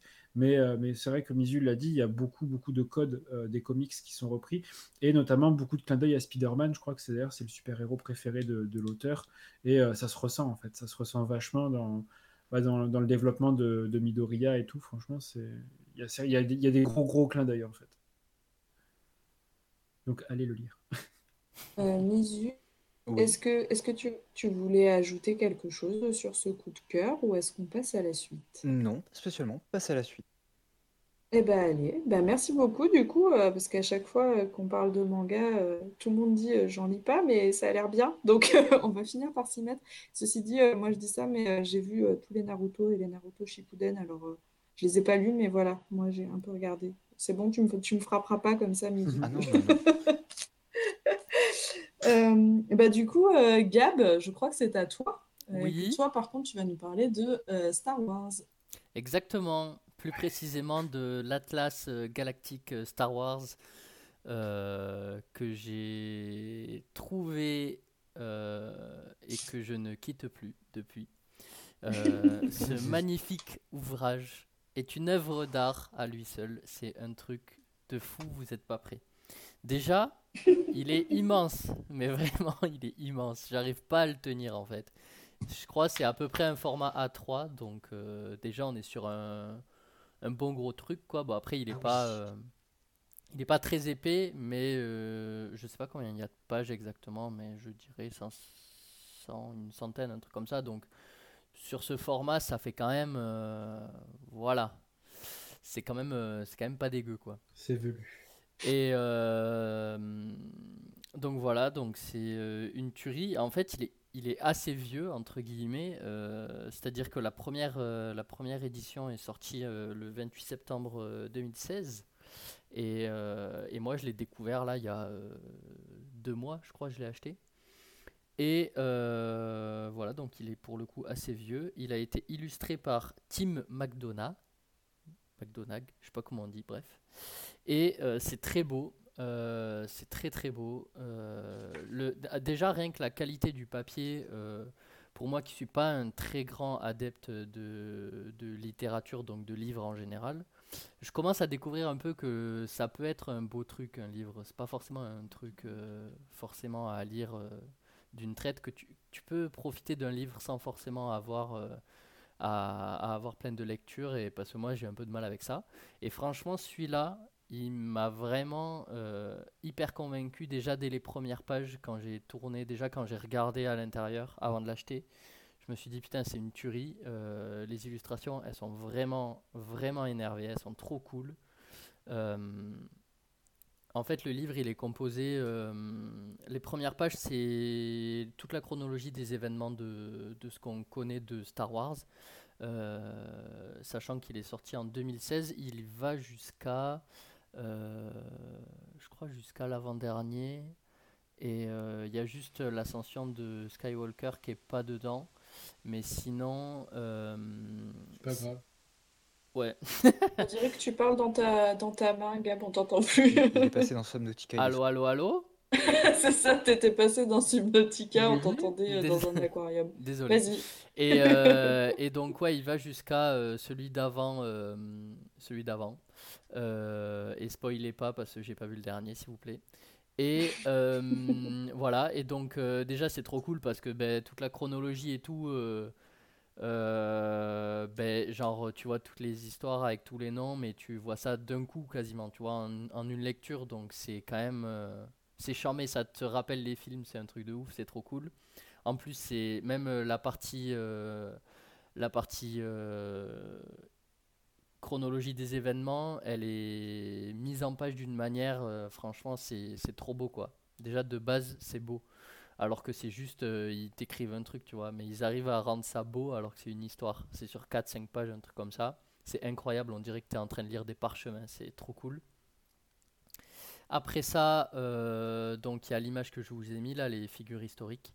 Donc ça, pareil, c'est c'est beau, c'est cool qu'ils aient fait ça, je trouve, parce que ben, ça reprend euh, toutes les, tous les persos qu'on qu'on aime ou qu'on a aimé détester euh, dans les films. Euh, et c'est trop bien. Et ils sont, les illus, elles sont vraiment trop cool. Euh, et après, ça c'est juste la double, il y a juste une double page de figures historiques. Et après tout le reste c'est des cartes. Donc soit il y a, je vous ai mis plusieurs illustrations. Enfin, oula alors je crois qu'il y en a qu'une peut-être. Soit il y a des cartes avec, euh, non il y en a deux oui. Il y a une carte, euh, il y a des cartes euh, qui sont vraiment à l'échelle d'une planète avec tous les événements comme là celle que vous voyez, tous les événements qui ont eu lieu sur cette carte avec, sur cette planète avec, les personnages etc. qui ont marqué ces lieux. Et après sinon c'est euh, à l'échelle euh, euh, d'un regroupement de planètes. On voit aussi une image qui, qui va passer et pareil sur chaque planète ils expliquent un peu les événements qu'il y a eu etc. Là c'est l'image que vous voyez. Et, et bref, c'est beau et c'est trop cool et c'est sur un univers que je kiffe. Donc voilà, je ne peux que vous le conseiller. Sachant qu'en plus, euh, pour l'objet que c'est, euh, c'est vraiment pas cher parce qu'ils le sortent à 20 balles. Donc euh, quand j'ai vu ça, j'ai dit ok, bon ben c'est terminé, hein, je, je le prends et puis voilà. Et franchement, j'en suis pas déçu parce que il est immense, alors ça fait vraiment un bel objet. Et en même temps, euh, tu te poses, tu, tu te le cales sur toi, tu tournes les pages, tu kiffes. t'es- C'est, à la fois c'est trop cool à regarder et à avoir comme objet. Et en plus de ça, euh, c'est agréable quand tu te plonges dedans. euh, parce que du coup, la, la taille de l'objet fait que quand tu te mets dedans, tu es vraiment t'es plongé dedans. Quoi. Et c'est un truc qu'ils ont. Enfin, je pense sur un plus petit format, ça aurait été. Ça aurait pas du tout été la même chose. Et je trouve que sur ça, ils ont vraiment fait un bon taf et les illustrations, elles sont vraiment trop cool. Les couleurs, elles sont trop bien. Bref. Il y a, il y a Mizu qui te demande euh, est-ce que c'est que sur les films ou est-ce qu'il y a une partie euh, de l'univers étendu? Euh, je pense qu'il y a une partie de l'univers étendu. Après, j'ai pas encore tout regardé parce que ça fait quand même. euh, franchement, il est, il est, il y a vraiment. Pour la taille que c'est, il y a quand même beaucoup de pages. Euh, là, j'ai regardé déjà euh, toute la chronologie des événements, la double page figure historique plus quelques cartes derrière. J'ai pas tout exploré encore, mais j'ai jeté un coup d'œil et euh, non, je pense qu'il y a, je pense qu'il y a plus que juste l'histoire de base. Mais enfin, en tout cas, quand j'ai lu les événements chronologiques, il y a des trucs je me souvenais pas avoir entendu parler de ça euh, dans les films. Donc, soit euh, j'ai oublié ce qui est possible, soit euh, soit c'est des trucs en plus. Et je, je pense plutôt que c'est la deuxième, euh, la deuxième option. Parce qu'il y a des trucs vraiment, ça me disait rien, même les noms et tout. euh. Donc euh, je pense que c'est plus un univers étendu. Euh, et en tout cas, vu le nombre de cartes qu'il y a, euh, ça m'étonnerait pas. euh, parce que concrètement, dans les films, il n'y a pas autant de planètes, hein, ça c'est sûr. Donc voilà, il y a de quoi faire le- et c'est beau. Et voilà, allez-y, c'est pas cher en plus pour ce que c'est. Allez-y, c'est pas cher. Achetez, achetez de l'art, c'est trop cool. Il y a Jericho qui dit Star Wars, c'est trop cool quand Neo il est connecté au réseau et par jeter l'anneau dans le volcan où il a été créé. J'ai bien kiffé. Et il dit J'ai un blog où je fais des résumés de films pour les passionnés. Parfait, tu nous donneras le, le lien. Bon, alors je tente ma chance, Volta. Est-ce que Star Wars, ça te parle? Bonne pioche cette fois? Euh, Oui, Ah, Oui yes. oui, oui, oui. Je, je connais, j'ai vu les films. Bon, ça va alors. Non, en plus, euh, non, le livre a l'air complètement fou. Et, euh, espèce d'encyclopédie, là, ça a l'air assez incroyable. Mm. Après, je suis pas euh, fa- fan euh, absolu de Star Wars, j'aime bien. hein. Mais euh, c'est vrai que ça donne un peu envie de se plonger dans, dans ce beau livre. Moi, je suis assez, euh, je suis assez fan des, des beaux livres comme ça. ça. ça a l'air très chouette. Et je sais pas si tu as indiqué le prix. Oui, 20 euros. Ah, ah oui, d'accord, ok, ok. Euh, oui, c'est très que abordable, un- effectivement. ouais. Ouais, c'est ça, franchement. Ouais. euh, J'y croyais pas. Quand j'ai tourné le livre et que j'ai vu derrière 20 euros, j'ai fait quoi? Mais c'est pas possible. Ouais, c'est un peu fou. ouais. Bah, en plus, euh, c'est pas inutile comme livre parce que quand même Star Wars, euh, c'est en termes de chronologie et tout, euh, c'est quand même un univers qui est assez dense. Euh, je pense que euh, bon, les gros gros fans n'ont pas besoin de ça, même si euh, je pense que les gros gros fans aiment les, tout ce qui est collector et tout ce qui est autour de l'univers de Star Wars. Donc euh, voilà, mais je pense que ça peut en plus être utile euh, finalement euh, pour pour, pour les gens qui connaissent mais qui sont un peu perdus parce que bah, effectivement la chronologie dans Star Wars c'est pas ce qui est le plus simple.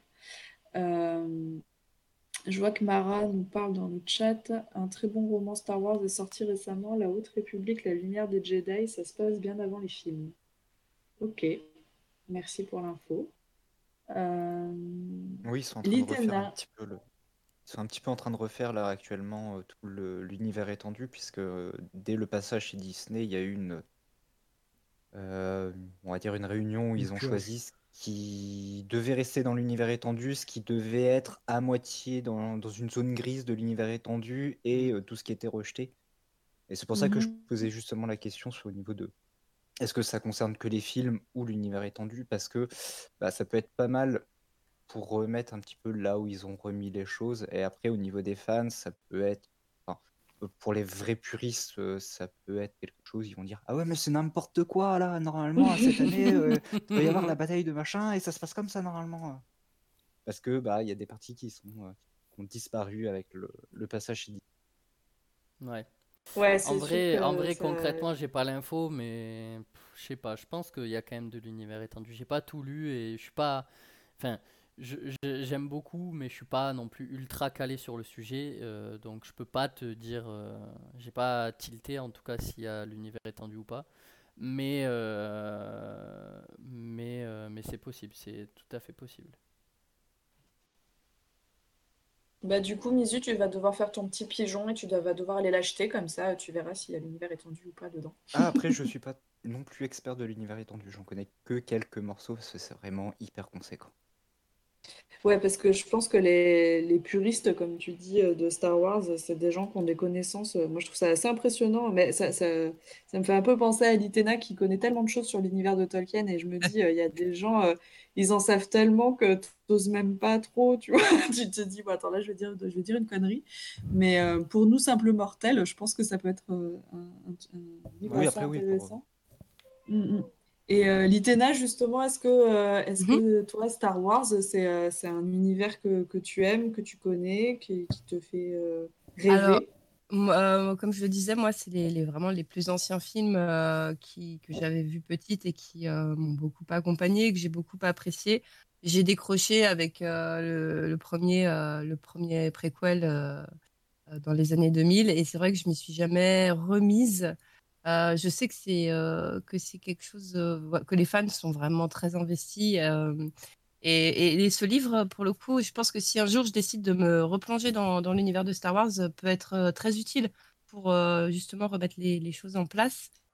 Euh, par contre, du coup, j'en profite euh, puisque tu faisais justement le parallèle avec Tolkien. George Lucas est fan de Tolkien. Il s'est inspiré clairement du Hobbit et du Seigneur des Anneaux pour son univers. Et, euh, et je crois, alors j'ai plus exactement euh, les détails en tête, mais si je ne me trompe pas, il me semble qu'il avait même, avant de faire Star Wars, il avait demandé les droits du Seigneur des Anneaux ou du Hobbit, je sais plus, et que Tolkien- enfin, la- la- la- la- les, les ayants droit ont refusé de lui donner les droits euh, de l'adaptation. Et du coup, c'est, ce serait en partie pour ça qu'il aurait, euh, qu'il aurait créé son propre univers en s'inspirant clairement, euh, de, notamment euh, avec le personnage de Luke Skywalker. il y a quelque chose de Frodo à l'intérieur de dans lui, et, voire même de Bilbo par certains aspects. D'après certains experts en la matière, je ne connais pas vraiment assez pour pouvoir euh, en dire davantage, mais euh, mais il y a, il y a une connexion entre les deux. Ok, Ouais. bah écoute, Même euh, les Ewoks, hein, les, Ewoks intéressant. les, les Ewoks, c'est des hobbits. hein. Oui, il y, a il y a quelque chose en effet dans Ouais, vrai. qui rappelle un peu, euh, Ouais. qui rappelle un peu les hobbits. ouais. Bah, ils sont petits, poilus, ils sont petits, poilus, ils parlent bizarrement, oui, ça, ça passe. Oui, puis il y, a- il y a toute l'histoire de la, de la corruption aussi. Qu'est-ce qu'on fait du pouvoir qu'on a dans les mains Euh, Est-ce que euh, voilà, enfin, il y, a- il y a quand même des parallèles qui sont assez évidents entre euh, entre le pouvoir de l'anneau et puis euh, ce que les Jedi vont faire euh, de leur euh, de leur force, de la force. Oh là là, je sens qu'on va pouvoir faire un truc hyper intéressant, Litena. Une, une émission, on pourrait faire un truc. Bon, bref, on en reparlera, mais euh, j'ai des idées. Euh, Lélie, est-ce que toi, Star Wars, ça te parle ou pas? Est-ce que ce livre, il te fait envie? Alors, euh, moi, j'ai découvert Star Wars avec euh, une, au tout début euh, de quand je faisais du crochet il y a quelques années. On m'a demandé de crocheter Maître Yoda, je ne savais pas qui c'était. Mhm. Du coup, je me suis intéressée à Star Wars comme ça. Par contre, euh, le, livre, euh, des livres comme ça, euh, même si c'est pas forcément un, domaine qui m'a, qui me hype au départ, c'est des pièces vraiment très belles et que je serais capable de d'avoir dans ma bibliothèque, même si c'est pas le domaine, mon domaine de prédilection. Par contre, je suis l'illustrateur sur son compte Instagram. Peux peut-être le- mettre le lien dans le chat. Ouais, carrément. Et euh, l'univers est vraiment, euh, j'aime beaucoup euh, son univers, euh, tantôt euh, noir et blanc, euh, ça devrait parler pas mal à Volta aussi, euh, mais parfois euh, beaucoup plus coloré, un peu comics, euh, enfin son univers est vraiment sympa et euh, du coup je vous invite à aller, euh, si vous ne le suivez pas, aller euh, voir son travail. C'est vraiment chouette. Ouais, j'avoue, je suis sur son Insta là que tu viens de nous mettre et euh, waouh, c'est trop beau. Euh, je trouve que bah, de toute façon, les illustrations Ouais, dans ce cool. elles sont, elles sont vraiment cool. Euh, et Jus, toi, euh, tu Star Wars, t'en es où? Raconte-nous. Mais sans spoil. Star Wars, j'en suis où? Je les ai tous vus. Et on va dire, euh, on va dire que j'ai fait, j'ai fait le puriste. Non, en gros, euh, Star Wars, j'étais- très déçu. J'étais très, dé- très déçu du, du rachat de la franchise par Disney parce que, euh, parce que ça colle pas vraiment à ce qu'on a pu avoir avec la prélogie et la trilogie. Mais euh, bon, après, ça reste, euh, je veux dire, ça reste Star Wars. En fait, pour moi, la dernière trilogie, c'est du fan service. C'est euh, Disney, sont dit- tu sais, Disney, ils étaient en réunion et puis ils se sont dit, oh bordel, il faut faire une vraie, euh, tu vois, un truc vraiment américain, tu vois, faire quoi, faire, faire- on va faire en sorte que les gens ils crachent leur argent, tu vois. Et du coup, en gros, chez Disney, ils se sont dit ça, ils se sont dit, les gars, euh, les fans de Star Wars, euh, clairement, c'est quoi? C'est des trentenaires, quarantenaires, des fois cinquantenaires. Ils ont des thunes. Vas-y, on va faire une trilogie, une nouvelle. Hop, crache l'argent. On met deux trois machins, on met deux trois machins mignons. Tu regardes les porgs, les, re- les, les renards de glace là, enfin ou de sel. On les a vus une fois, tu vois. Ils ont vendu des millions de peluches. C'est ouf. Enfin, pour moi, voilà, la dernière trilogie, c'est la dernière trilogie, voilà, euh, fait un gros goût, euh, tu vois, même pour le Mandalorien. J'ai adoré le Mandalorien, hein, mais euh, mais clairement, tu vois, il y a des trucs genre. c'est Spoil vraiment, pas euh, non plus eh, le y a- Mandalorian. Ouais, Non, non, mais spoil c'est- pas, Mandalorian. Non, non, mais tu vois, c'est c'est juste en mode, euh, ouais, les gars, vas-y, c'est des Yankees, il faut les faire cracher. Enfin, c'est chiant, quoi. C'est c'est un peu chiant, mais après, il y a des productions de qualité, tu vois. Je, Alors, je crache oui. pas sur la soupe, hein. Franchement, le Mandalorien, c'est c'est qualitat. hein. Ouais, de ouf. Et je voudrais rajouter aussi Après- que Mais ils ont fait de très beaux, euh, de très belles pièces de, de collection. euh, tu sais de quoi je vais parler, toi. Ils ont fait Ah, un- mais moi, je sais casque. déjà de quoi tu vas parler. J'ai hâte que tu le dises à Oh, tout le monde, mais- que tu assumes. Mais je, je, je ne peux qu'assumer. Ils ont fait le casque de Luke quand il est dans le vaisseau et qui casse, euh, qui casse euh, l'étoile de la mort. Bref, un truc de ouf. Ils ont fait ce casque-là. Et moi, quand je l'ai vu, ben, je suis un bon Yankee, comme t'as dit, et comme ils le savent très bien chez Disney, alors je l'ai acheté. Alors que Allez, le truc, il fait juste un peu de lumière et un peu de bruit. J'en suis encore dégoûté d'avoir acheté ça, et pourtant, je ne regrette rien. En vrai, tu regrettes pas cet achat. Tu- Parce que des fois, vous allez chez Gab et il est avec son casque, il est content, il met la musique et la lumière et, et voilà, il a porté son casque et il est content.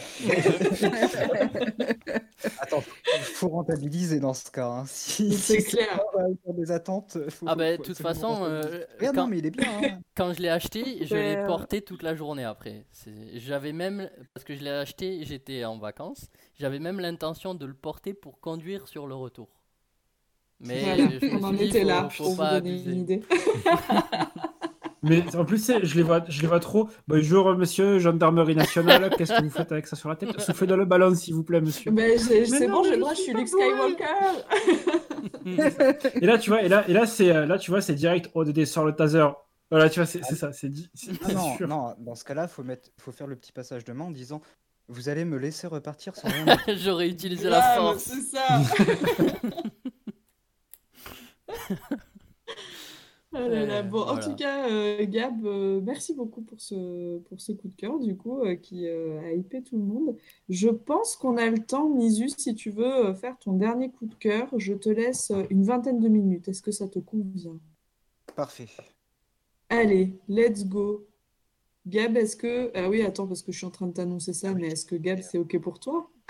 C'est fait, c'est affiché. Sinon, j'ai une Yes. petite fun fact euh, pause. Ah bah non, ça va même pas besoin. Ah ouais, si, si, vas-y, vas-y, vas-y, vas-y, vas-y, vas-y. Quand ils ont sorti euh, le Mandalorian euh, l'année dernière, il y a une designeuse de crochet, je ne sais plus son nom, qui a sorti un patron de mini euh, Yoda- de bébé Yoda. Et en fait, ça a tellement, euh, ça a tellement eu du succès qu'elle a vendu des patrons à mort. Et Disney euh, s'est retourné contre elle en disant qu'il fallait qu'elle qu'elle arrête Ah de bah ouais. vendre son design parce que, enfin voilà, c'était du fan art et que ça ne se faisait pas et machin. Mais en, en deux jours, elle a eu des soucis. En deux jours, elle avait le courrier de Disney, quoi. Ouais, ils sont rapides. Ouais. Quand ils voient que ça Quoi fait de la Ouais. thune, ils sont rapides. Quoi Ça fait de l'argent et c'est pas, ça tombe pas dans nos casses. Mais même mon pas de Dieu, quelle horreur. Voilà. que dire, bah, est-ce que vous pouvez, en fait, on vous rachète euh, vos patrons, euh, tenez, voilà, de la so- une somme, et puis Ouais. Putain, ce serait trop bien ça. Moi, j'arrête de bosser du coup. je, veux bien, je veux bien crocheter les, je peux bien crocheter des trucs de jeu tout le temps. Plus rapide que Moulin ouais, c'est ça, euh. Alors, mon cher Misu, eh bien, je vois que tu vas nous parler de livres, mais que ce n'est pas du manga. Oui, incroyable pour une Oh fois. là là, incroyable. Euh, alors, c'est une série de livres euh, de genre dark fantasy euh, que j'ai découvert il y a de ça maintenant, je crois, une dizaine d'années. Euh, donc, l'auteur c'est euh, Glenn Cook. Le titre euh, de la série c'est The Black Company en anglais, en français, on a traduit ça par les Annales de la Compagnie Noire.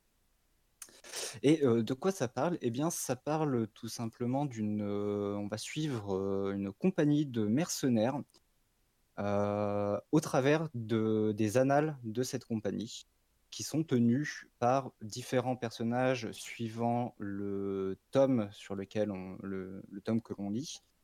Et donc, on va d'abord euh, suivre euh, la compagnie à un certain moment où euh, les livres sont tenus par un personnage qui s'appelle Toubib. Donc, dans cet univers, tous les personnages de la, de la compagnie et également d'autres personnages comme les grands mages ont tous des surnoms et ne sont pas nommés.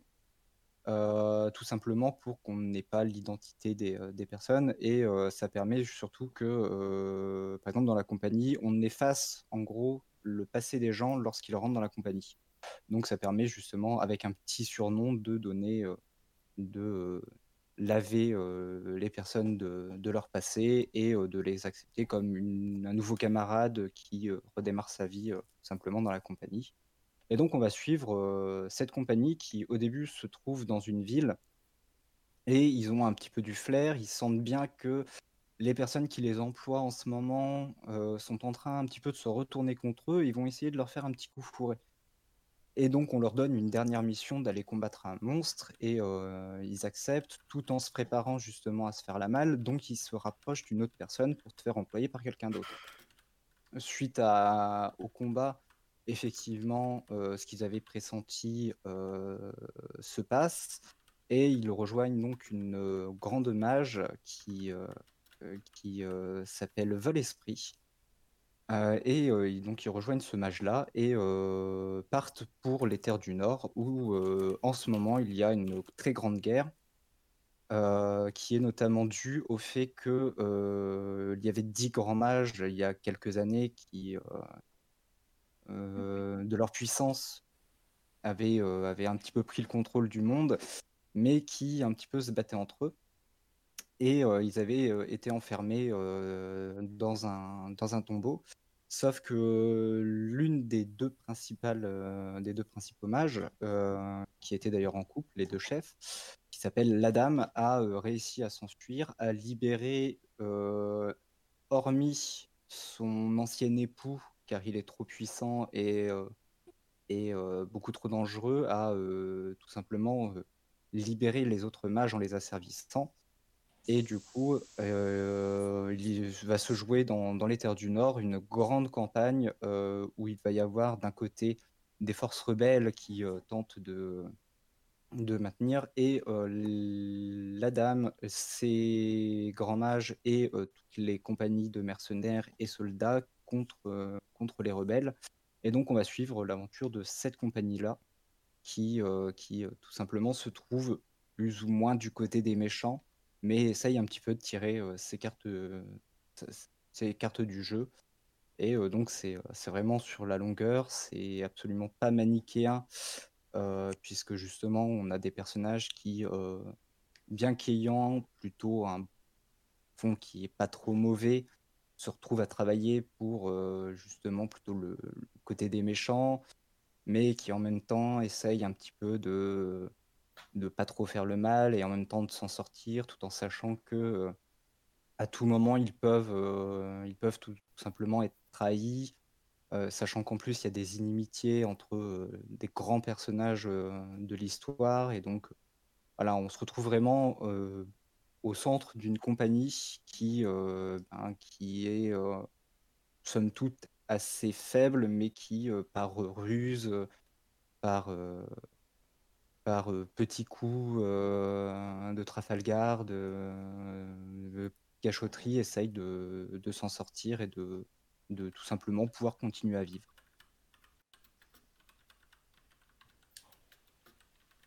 Alors du coup, c'est une série qui est en combien de tomes? Parce que je vois que euh, je crois qu'on était jusqu'à 8 dans les images que tu nous as données. Euh, est-ce que, Oui, est-ce que ça ça va alors, ça va jusqu'à une douzaine de tomes. Alors je sais qu'il y en a. Alors, parce qu'il y a des parties 1 et partie 2, donc il y a 9 découpages. Euh, donc il doit y avoir 11 tomes. 11 tomes en tout, et je crois qu'il y a un ou deux tomes en plus, mais qui, eux, par contre, n'ont pas été traduits. Euh, qui, Ok. euh, il n'y a pas eu de traduction en français, où il n'y a que, le, que la version anglaise. euh, donc ça doit faire à peu près De 12 à disponible. 13 tomes. Ah, mais c'est pour ça que t'aimes ça, parce que c'est comme les mangas, t'as des séries à je sais pas combien de tomes, et du coup, quand tu commences, après, tu t'arrêtes plus. Euh, je vois que Gab est fan de ton expression euh, le coup fourré dans le chat. Oui.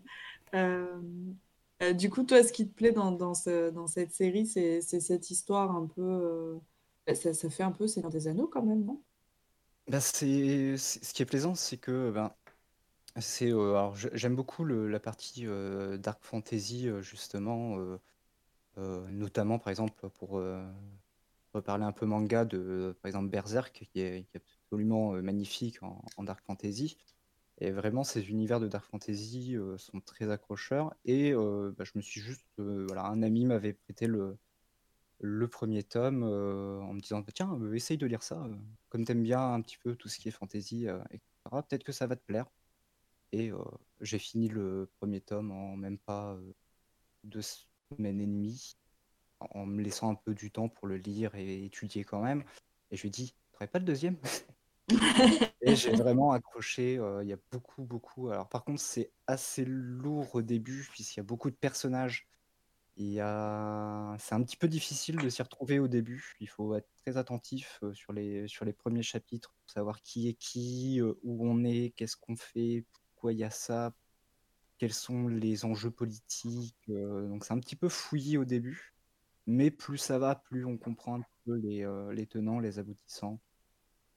Et, euh, et on se prend de, on se prend euh, d'amitié pour les personnages. On, commence à, les, à tous les apprécier. ils ont tous, chacun, une personnalité un petit peu, un petit peu unique pour chacun, bien qu'ils ont quand même des traits en soi qui restent assez, assez euh, global au niveau de, de la compagnie. Ils sont tous un petit peu filous, un petit peu, un petit peu à, à faire des coups fourrés, comme dirait Gab dans, dans le chat. Mais euh, oui, du coup, oui, on, on apprécie les personnages et euh, c'est, pour une fois, je trouve que c'est l'un des rares, enfin, c'est l'une des rares séries que j'ai lues comme ça où les, même les méchants, même les grands méchants ou les ennemis de la compagnie ont leur, euh, on, s'attache aussi à eux parce qu'on voit que, bah, en fait, finalement, euh, c'est plus tous ou moins que des personnes qui essayent de s'en sortir, euh, qui cherchent pas forcément à être tous dominateurs euh, des autres, mais que, bah, fait de circonstances, si on veut pas mourir, il faut, il faut tirer son épingle du jeu. Donc, bah, c'est un peu la loi du plus fort, donc on, on va dominer les autres, mais plus pour se protéger soi que pour, euh, que pour l'envie de dominer et d'être le roi du monde. Ouais, c'est un peu plus nuancé que juste euh, il y a des gentils et des méchants, quoi. C'est ça, oui, c'est c'est- c'est pas du tout manichéen, euh, c'est ça qui est fort appréciable. Et euh, je sais pas si, je me souviens pas si tu as donné la date de, de parution des- du premier tome. Est-ce que c'est une série qui est ancienne ou c'est un truc C'est euh, c'est assez ancien parce que ça avait commencé en, euh, dans les années 84 pour la version originale, en 84, et en 98 euh, pour la traduction française. Ok, ok. Euh, j'imagine que comme toutes les séries de Dark Fantasy, euh, il y a un univers qui est assez dense. C'est peut-être pour ça que tu disais que le premier tome, faut peut-être un peu s'accrocher parce que Ouais, euh, souvent, euh, Mais après, ce qu'il y a de, de un peu moins compliqué, c'est qu'on va plutôt se focaliser sur une région. Ça part pas trop sur toutes les régions du monde en expliquant que bah il y a des terres lointaines où il se passe ça, et puis il y a d'autres terres là-bas où il se passe ci.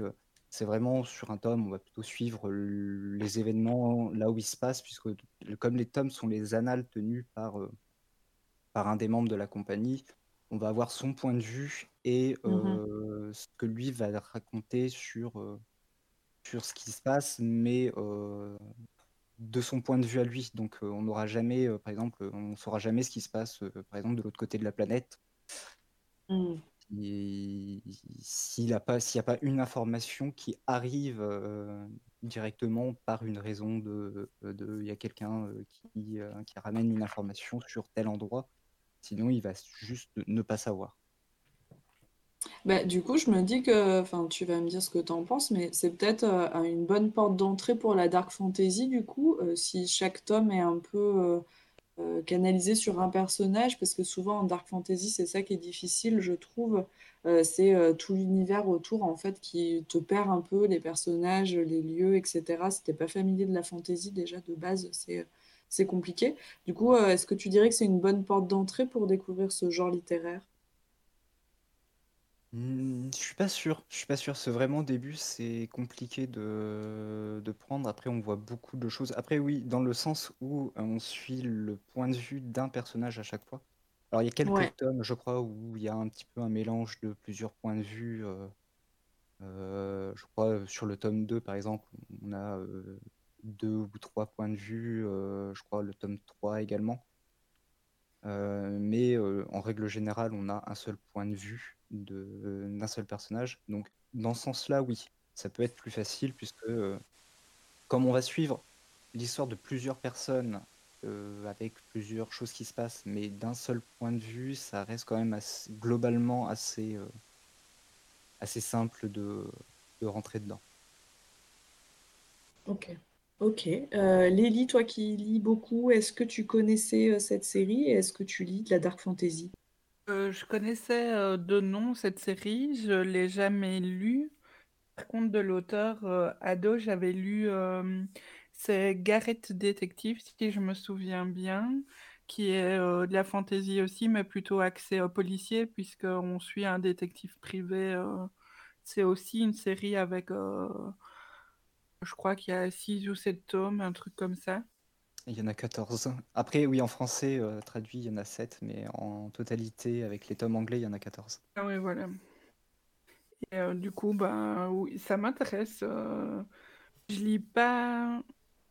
C'est pas forcément mon, mon domaine de prédilection. En tout cas, c'est pas vers ça que je vais aller euh, si je vais en bibliothèque ou en librairie, mais les dernières découvertes que j'ai faites sont intéressantes et donc euh, c'est euh, c'est un domaine dans lequel j'ai envie de pousser un peu plus. euh, mais euh, étant donné qu'il y a énormément de, de différences et que, comme euh, euh, Mizu disait, euh, il y a quand même pas mal. euh, les débuts en général sont quand même assez compliqués. C'est, pour moi, c'est plutôt un, un domaine dans lequel euh, on doit être aiguillé. Euh, C'est difficile de, de choisir un bouquin comme ça et euh, sans se retrouver confronté, perdu au début, à avoir envie parfois Mm. d'être. euh, d'abandonner. Enfin, personnellement, j'ai du mal à abandonner un bouquin, mais je peux comprendre que ça soit difficile quand on se retrouve pas dans les personnages ou l'univers ou des trucs comme ça, quoi. Ouais, mais je suis Donc complètement voilà. d'accord avec toi. C'est pour ça, c'est pour ça que je posais la question à Misu, parce que c'est vrai que ce style de série, euh, enfin, et puis ce genre littéraire, euh, je pense que si tu t'y connais pas trop, euh, c'est difficile de trouver euh, la bonne porte d'entrée en fait pour, euh, pour apprécier ce, ce genre-là, alors qu'il y a des trucs vraiment trop cool. Mais effectivement, euh, je pense que c'est bien d'être aiguillé par quelqu'un qui s'y connaît un peu parce que euh, tu peux vite te retrouver dans un truc hyper complexe et finalement, ben oui, abandonner ou euh, te dire non, mais je vais jamais euh, lire euh, les euh, 14 tomes, c'est impossible, je vais jamais y arriver.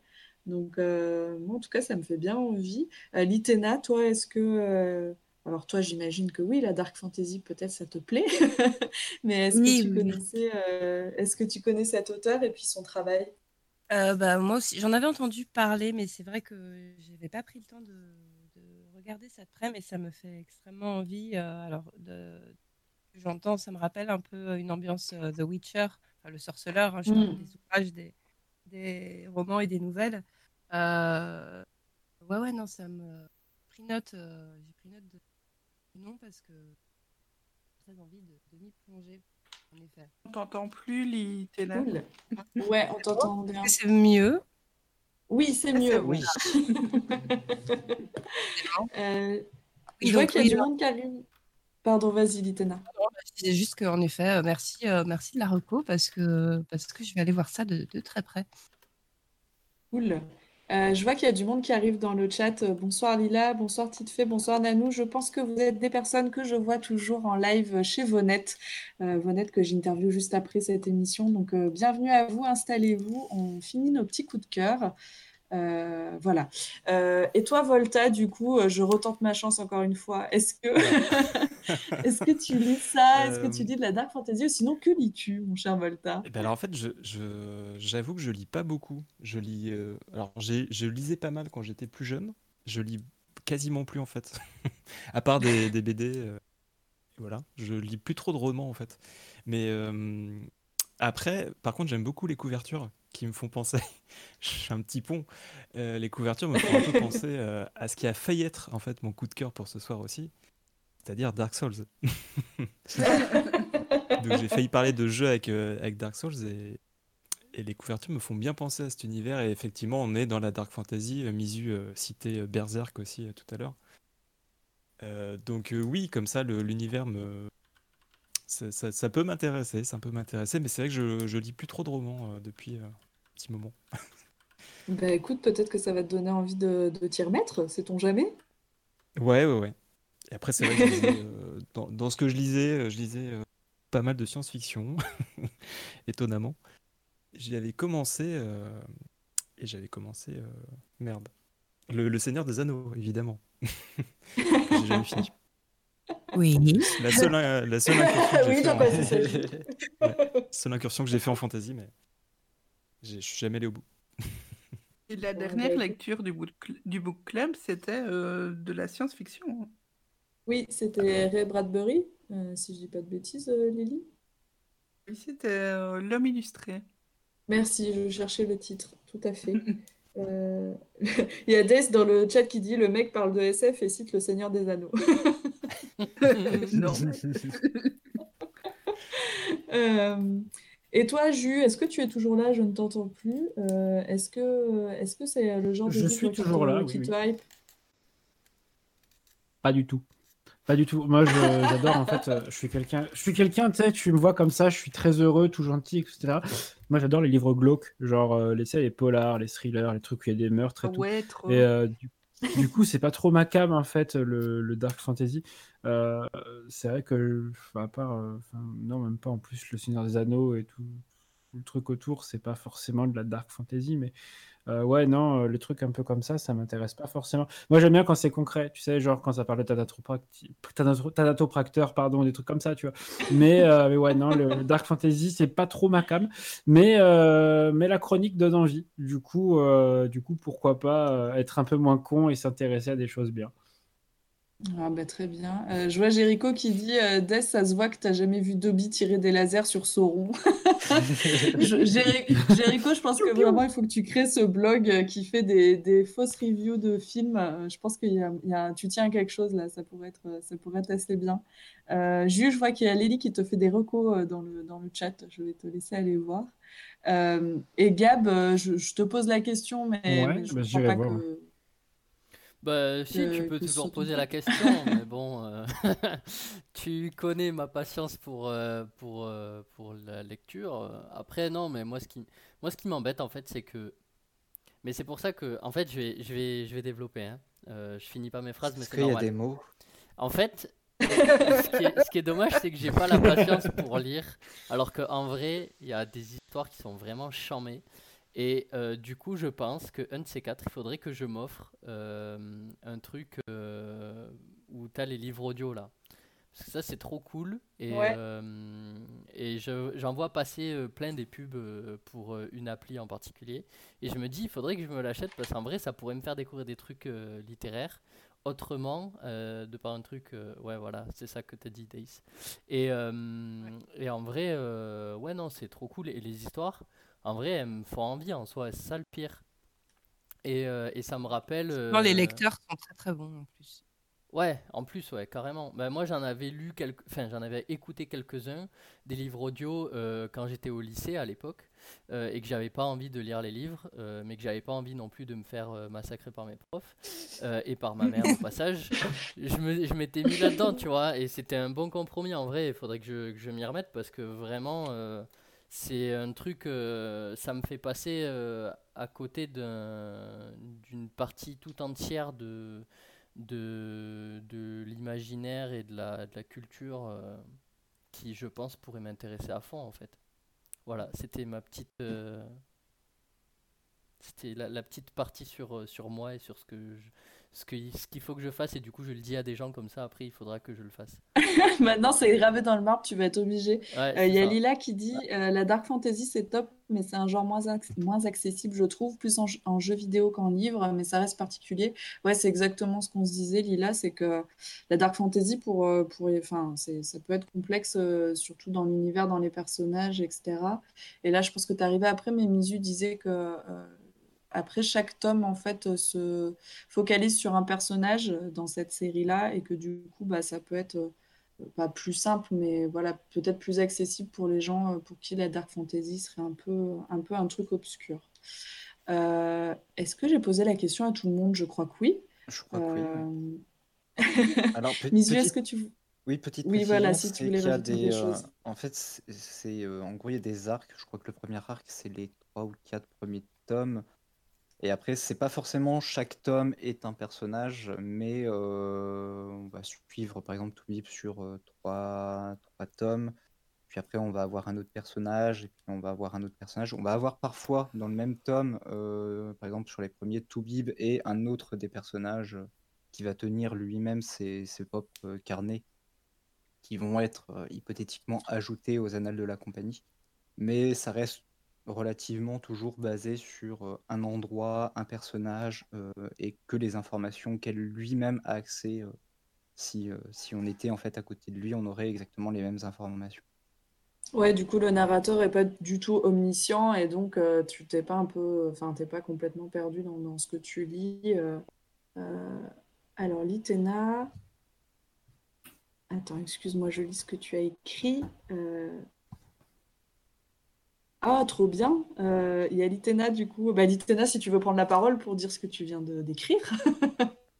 Non, mais c'était juste pour euh, dire qu'en effet, les livres audio, c'est euh, c'est vraiment une solution pour les personnes qui n'ont pas l'habitude de lire ou qui n'arrivent pas à se lancer ou voilà, peu importe euh, les, la raison derrière. Et exemple, pendant le, premier confinement, donc il y a un an maintenant, il y a l'acteur Andy Serkis, donc celui qui interprète Gollum hein, sous les, sous les effets spéciaux et tout ça, euh, qui a fait une lecture de l'intégralité du Hobbit en live, en direct sur YouTube. Il a fait tout le livre, je ne sais plus combien de temps ça a pris, 7 heures, je crois. Euh, c'était c'était dingue parce qu'il faisait toutes les voix, enfin, il jouait vraiment, il était à fond Mm. dedans. Et euh, c'est resté dispo, je crois, pendant un mois sur YouTube. Et vraiment, on- ça, ça marche aussi bien, voire mieux. Enfin, pour ceux qui ne lisent pas, euh, bah, ça permet de, de, de- de remplacer la lecture et ça fait ça très très bien. Et pour les personnes qui ont aussi lu le livre, ça apporte euh, une autre dimension à- au texte, d'avoir euh, un acteur, enfin quelqu'un qui sait vraiment bien faire le taf, euh, de, de, qui, voilà, de l'entendre dire le texte. Et, parce qu'on le, ça- il ne va pas forcément le lire de la manière qu'on nous, on le lit dans notre tête. Et, et ça apporte une, une autre dimension. Et voilà, c'était une performance assez impressionnante de le- la part d'Andy Serkis. Est-ce qu'on peut retrouver euh, ce. euh, Alors, non, officiellement, non, je ne pense pas, mais voilà, je, vous, vous connaissez sans doute les réseaux mieux que moi. Alors, Euh, je pense que je qu'en farfouillant, vous pouvez le trouver. Mm. Ok, très bien. Et si vous Euh, savez et- pas, demandez à Ju, il connaît bien les réseaux. Tout ça. Mais c'est exactement, je voulais surtout pas donner la parole à Jus sur ce sujet, donc euh, voilà, on va dire qu'on n'a rien entendu. Moi, je dis rien, après, je me fais Euh, crier dessus, ça va. Mais oui, parce que tu peux pas dire des choses comme ça. Peux pas dire des ben, choses écoute, comme ça. Euh, Ça va. des- Oh.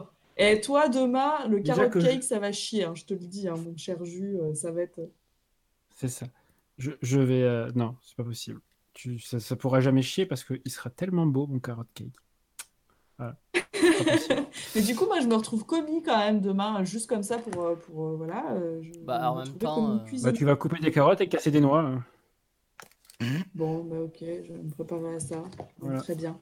Euh, Mais non, en tout ça cas, euh, Misu, merci beaucoup pour, euh, Eh bien, de pour, euh, ce, ce coup de cœur. Euh, euh, Jericho qui dit qu'il espère qu'il va être vegan. Euh, le cake, hein, pas, pas, Pas du tout. Euh, Euh, du coup, bah, je, je vous remercie tous d'avoir été là pour cette émission, les gens dans le chat, et puis merci à nos invités, euh, Volta, Litena et Lélie, ainsi que mes comparses de C'est toi la radio. Merci beaucoup d'avoir joué le jeu, d'être venus vous, nous parler de vos coups de cœur. On refait ça quand vous voulez, euh, ce sera avec grand plaisir. Euh, je euh, vous donne rendez-vous dans un petit quart d'heure pour donc l'interview de Vonette qui fait du tatouage et qui est chasseur de fantômes. On va donc parler paranormal. Est-ce que j'oublie quelque chose, Gab? Non, c'est bon, dans un quart d'heure, on est, on est à peu près bon? On est bon, on est tout à fait bon. Parfait. De toute façon, On moi, je on reste est pas bien loin. dans le Je- timing. Je, pense que je vais aller me faire cuire des pâtes et puis euh, je serai de retour devant mon PC. Ça marche.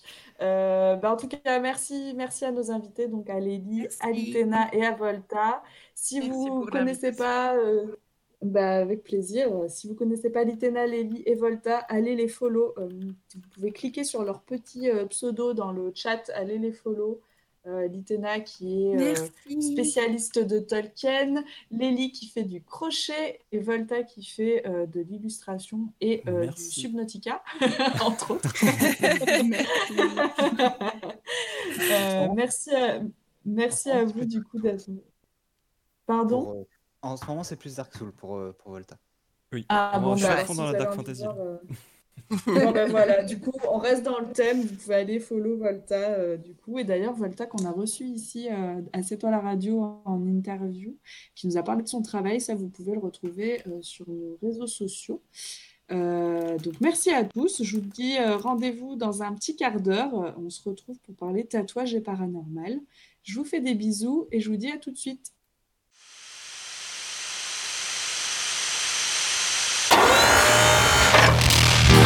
C'est toi la radio.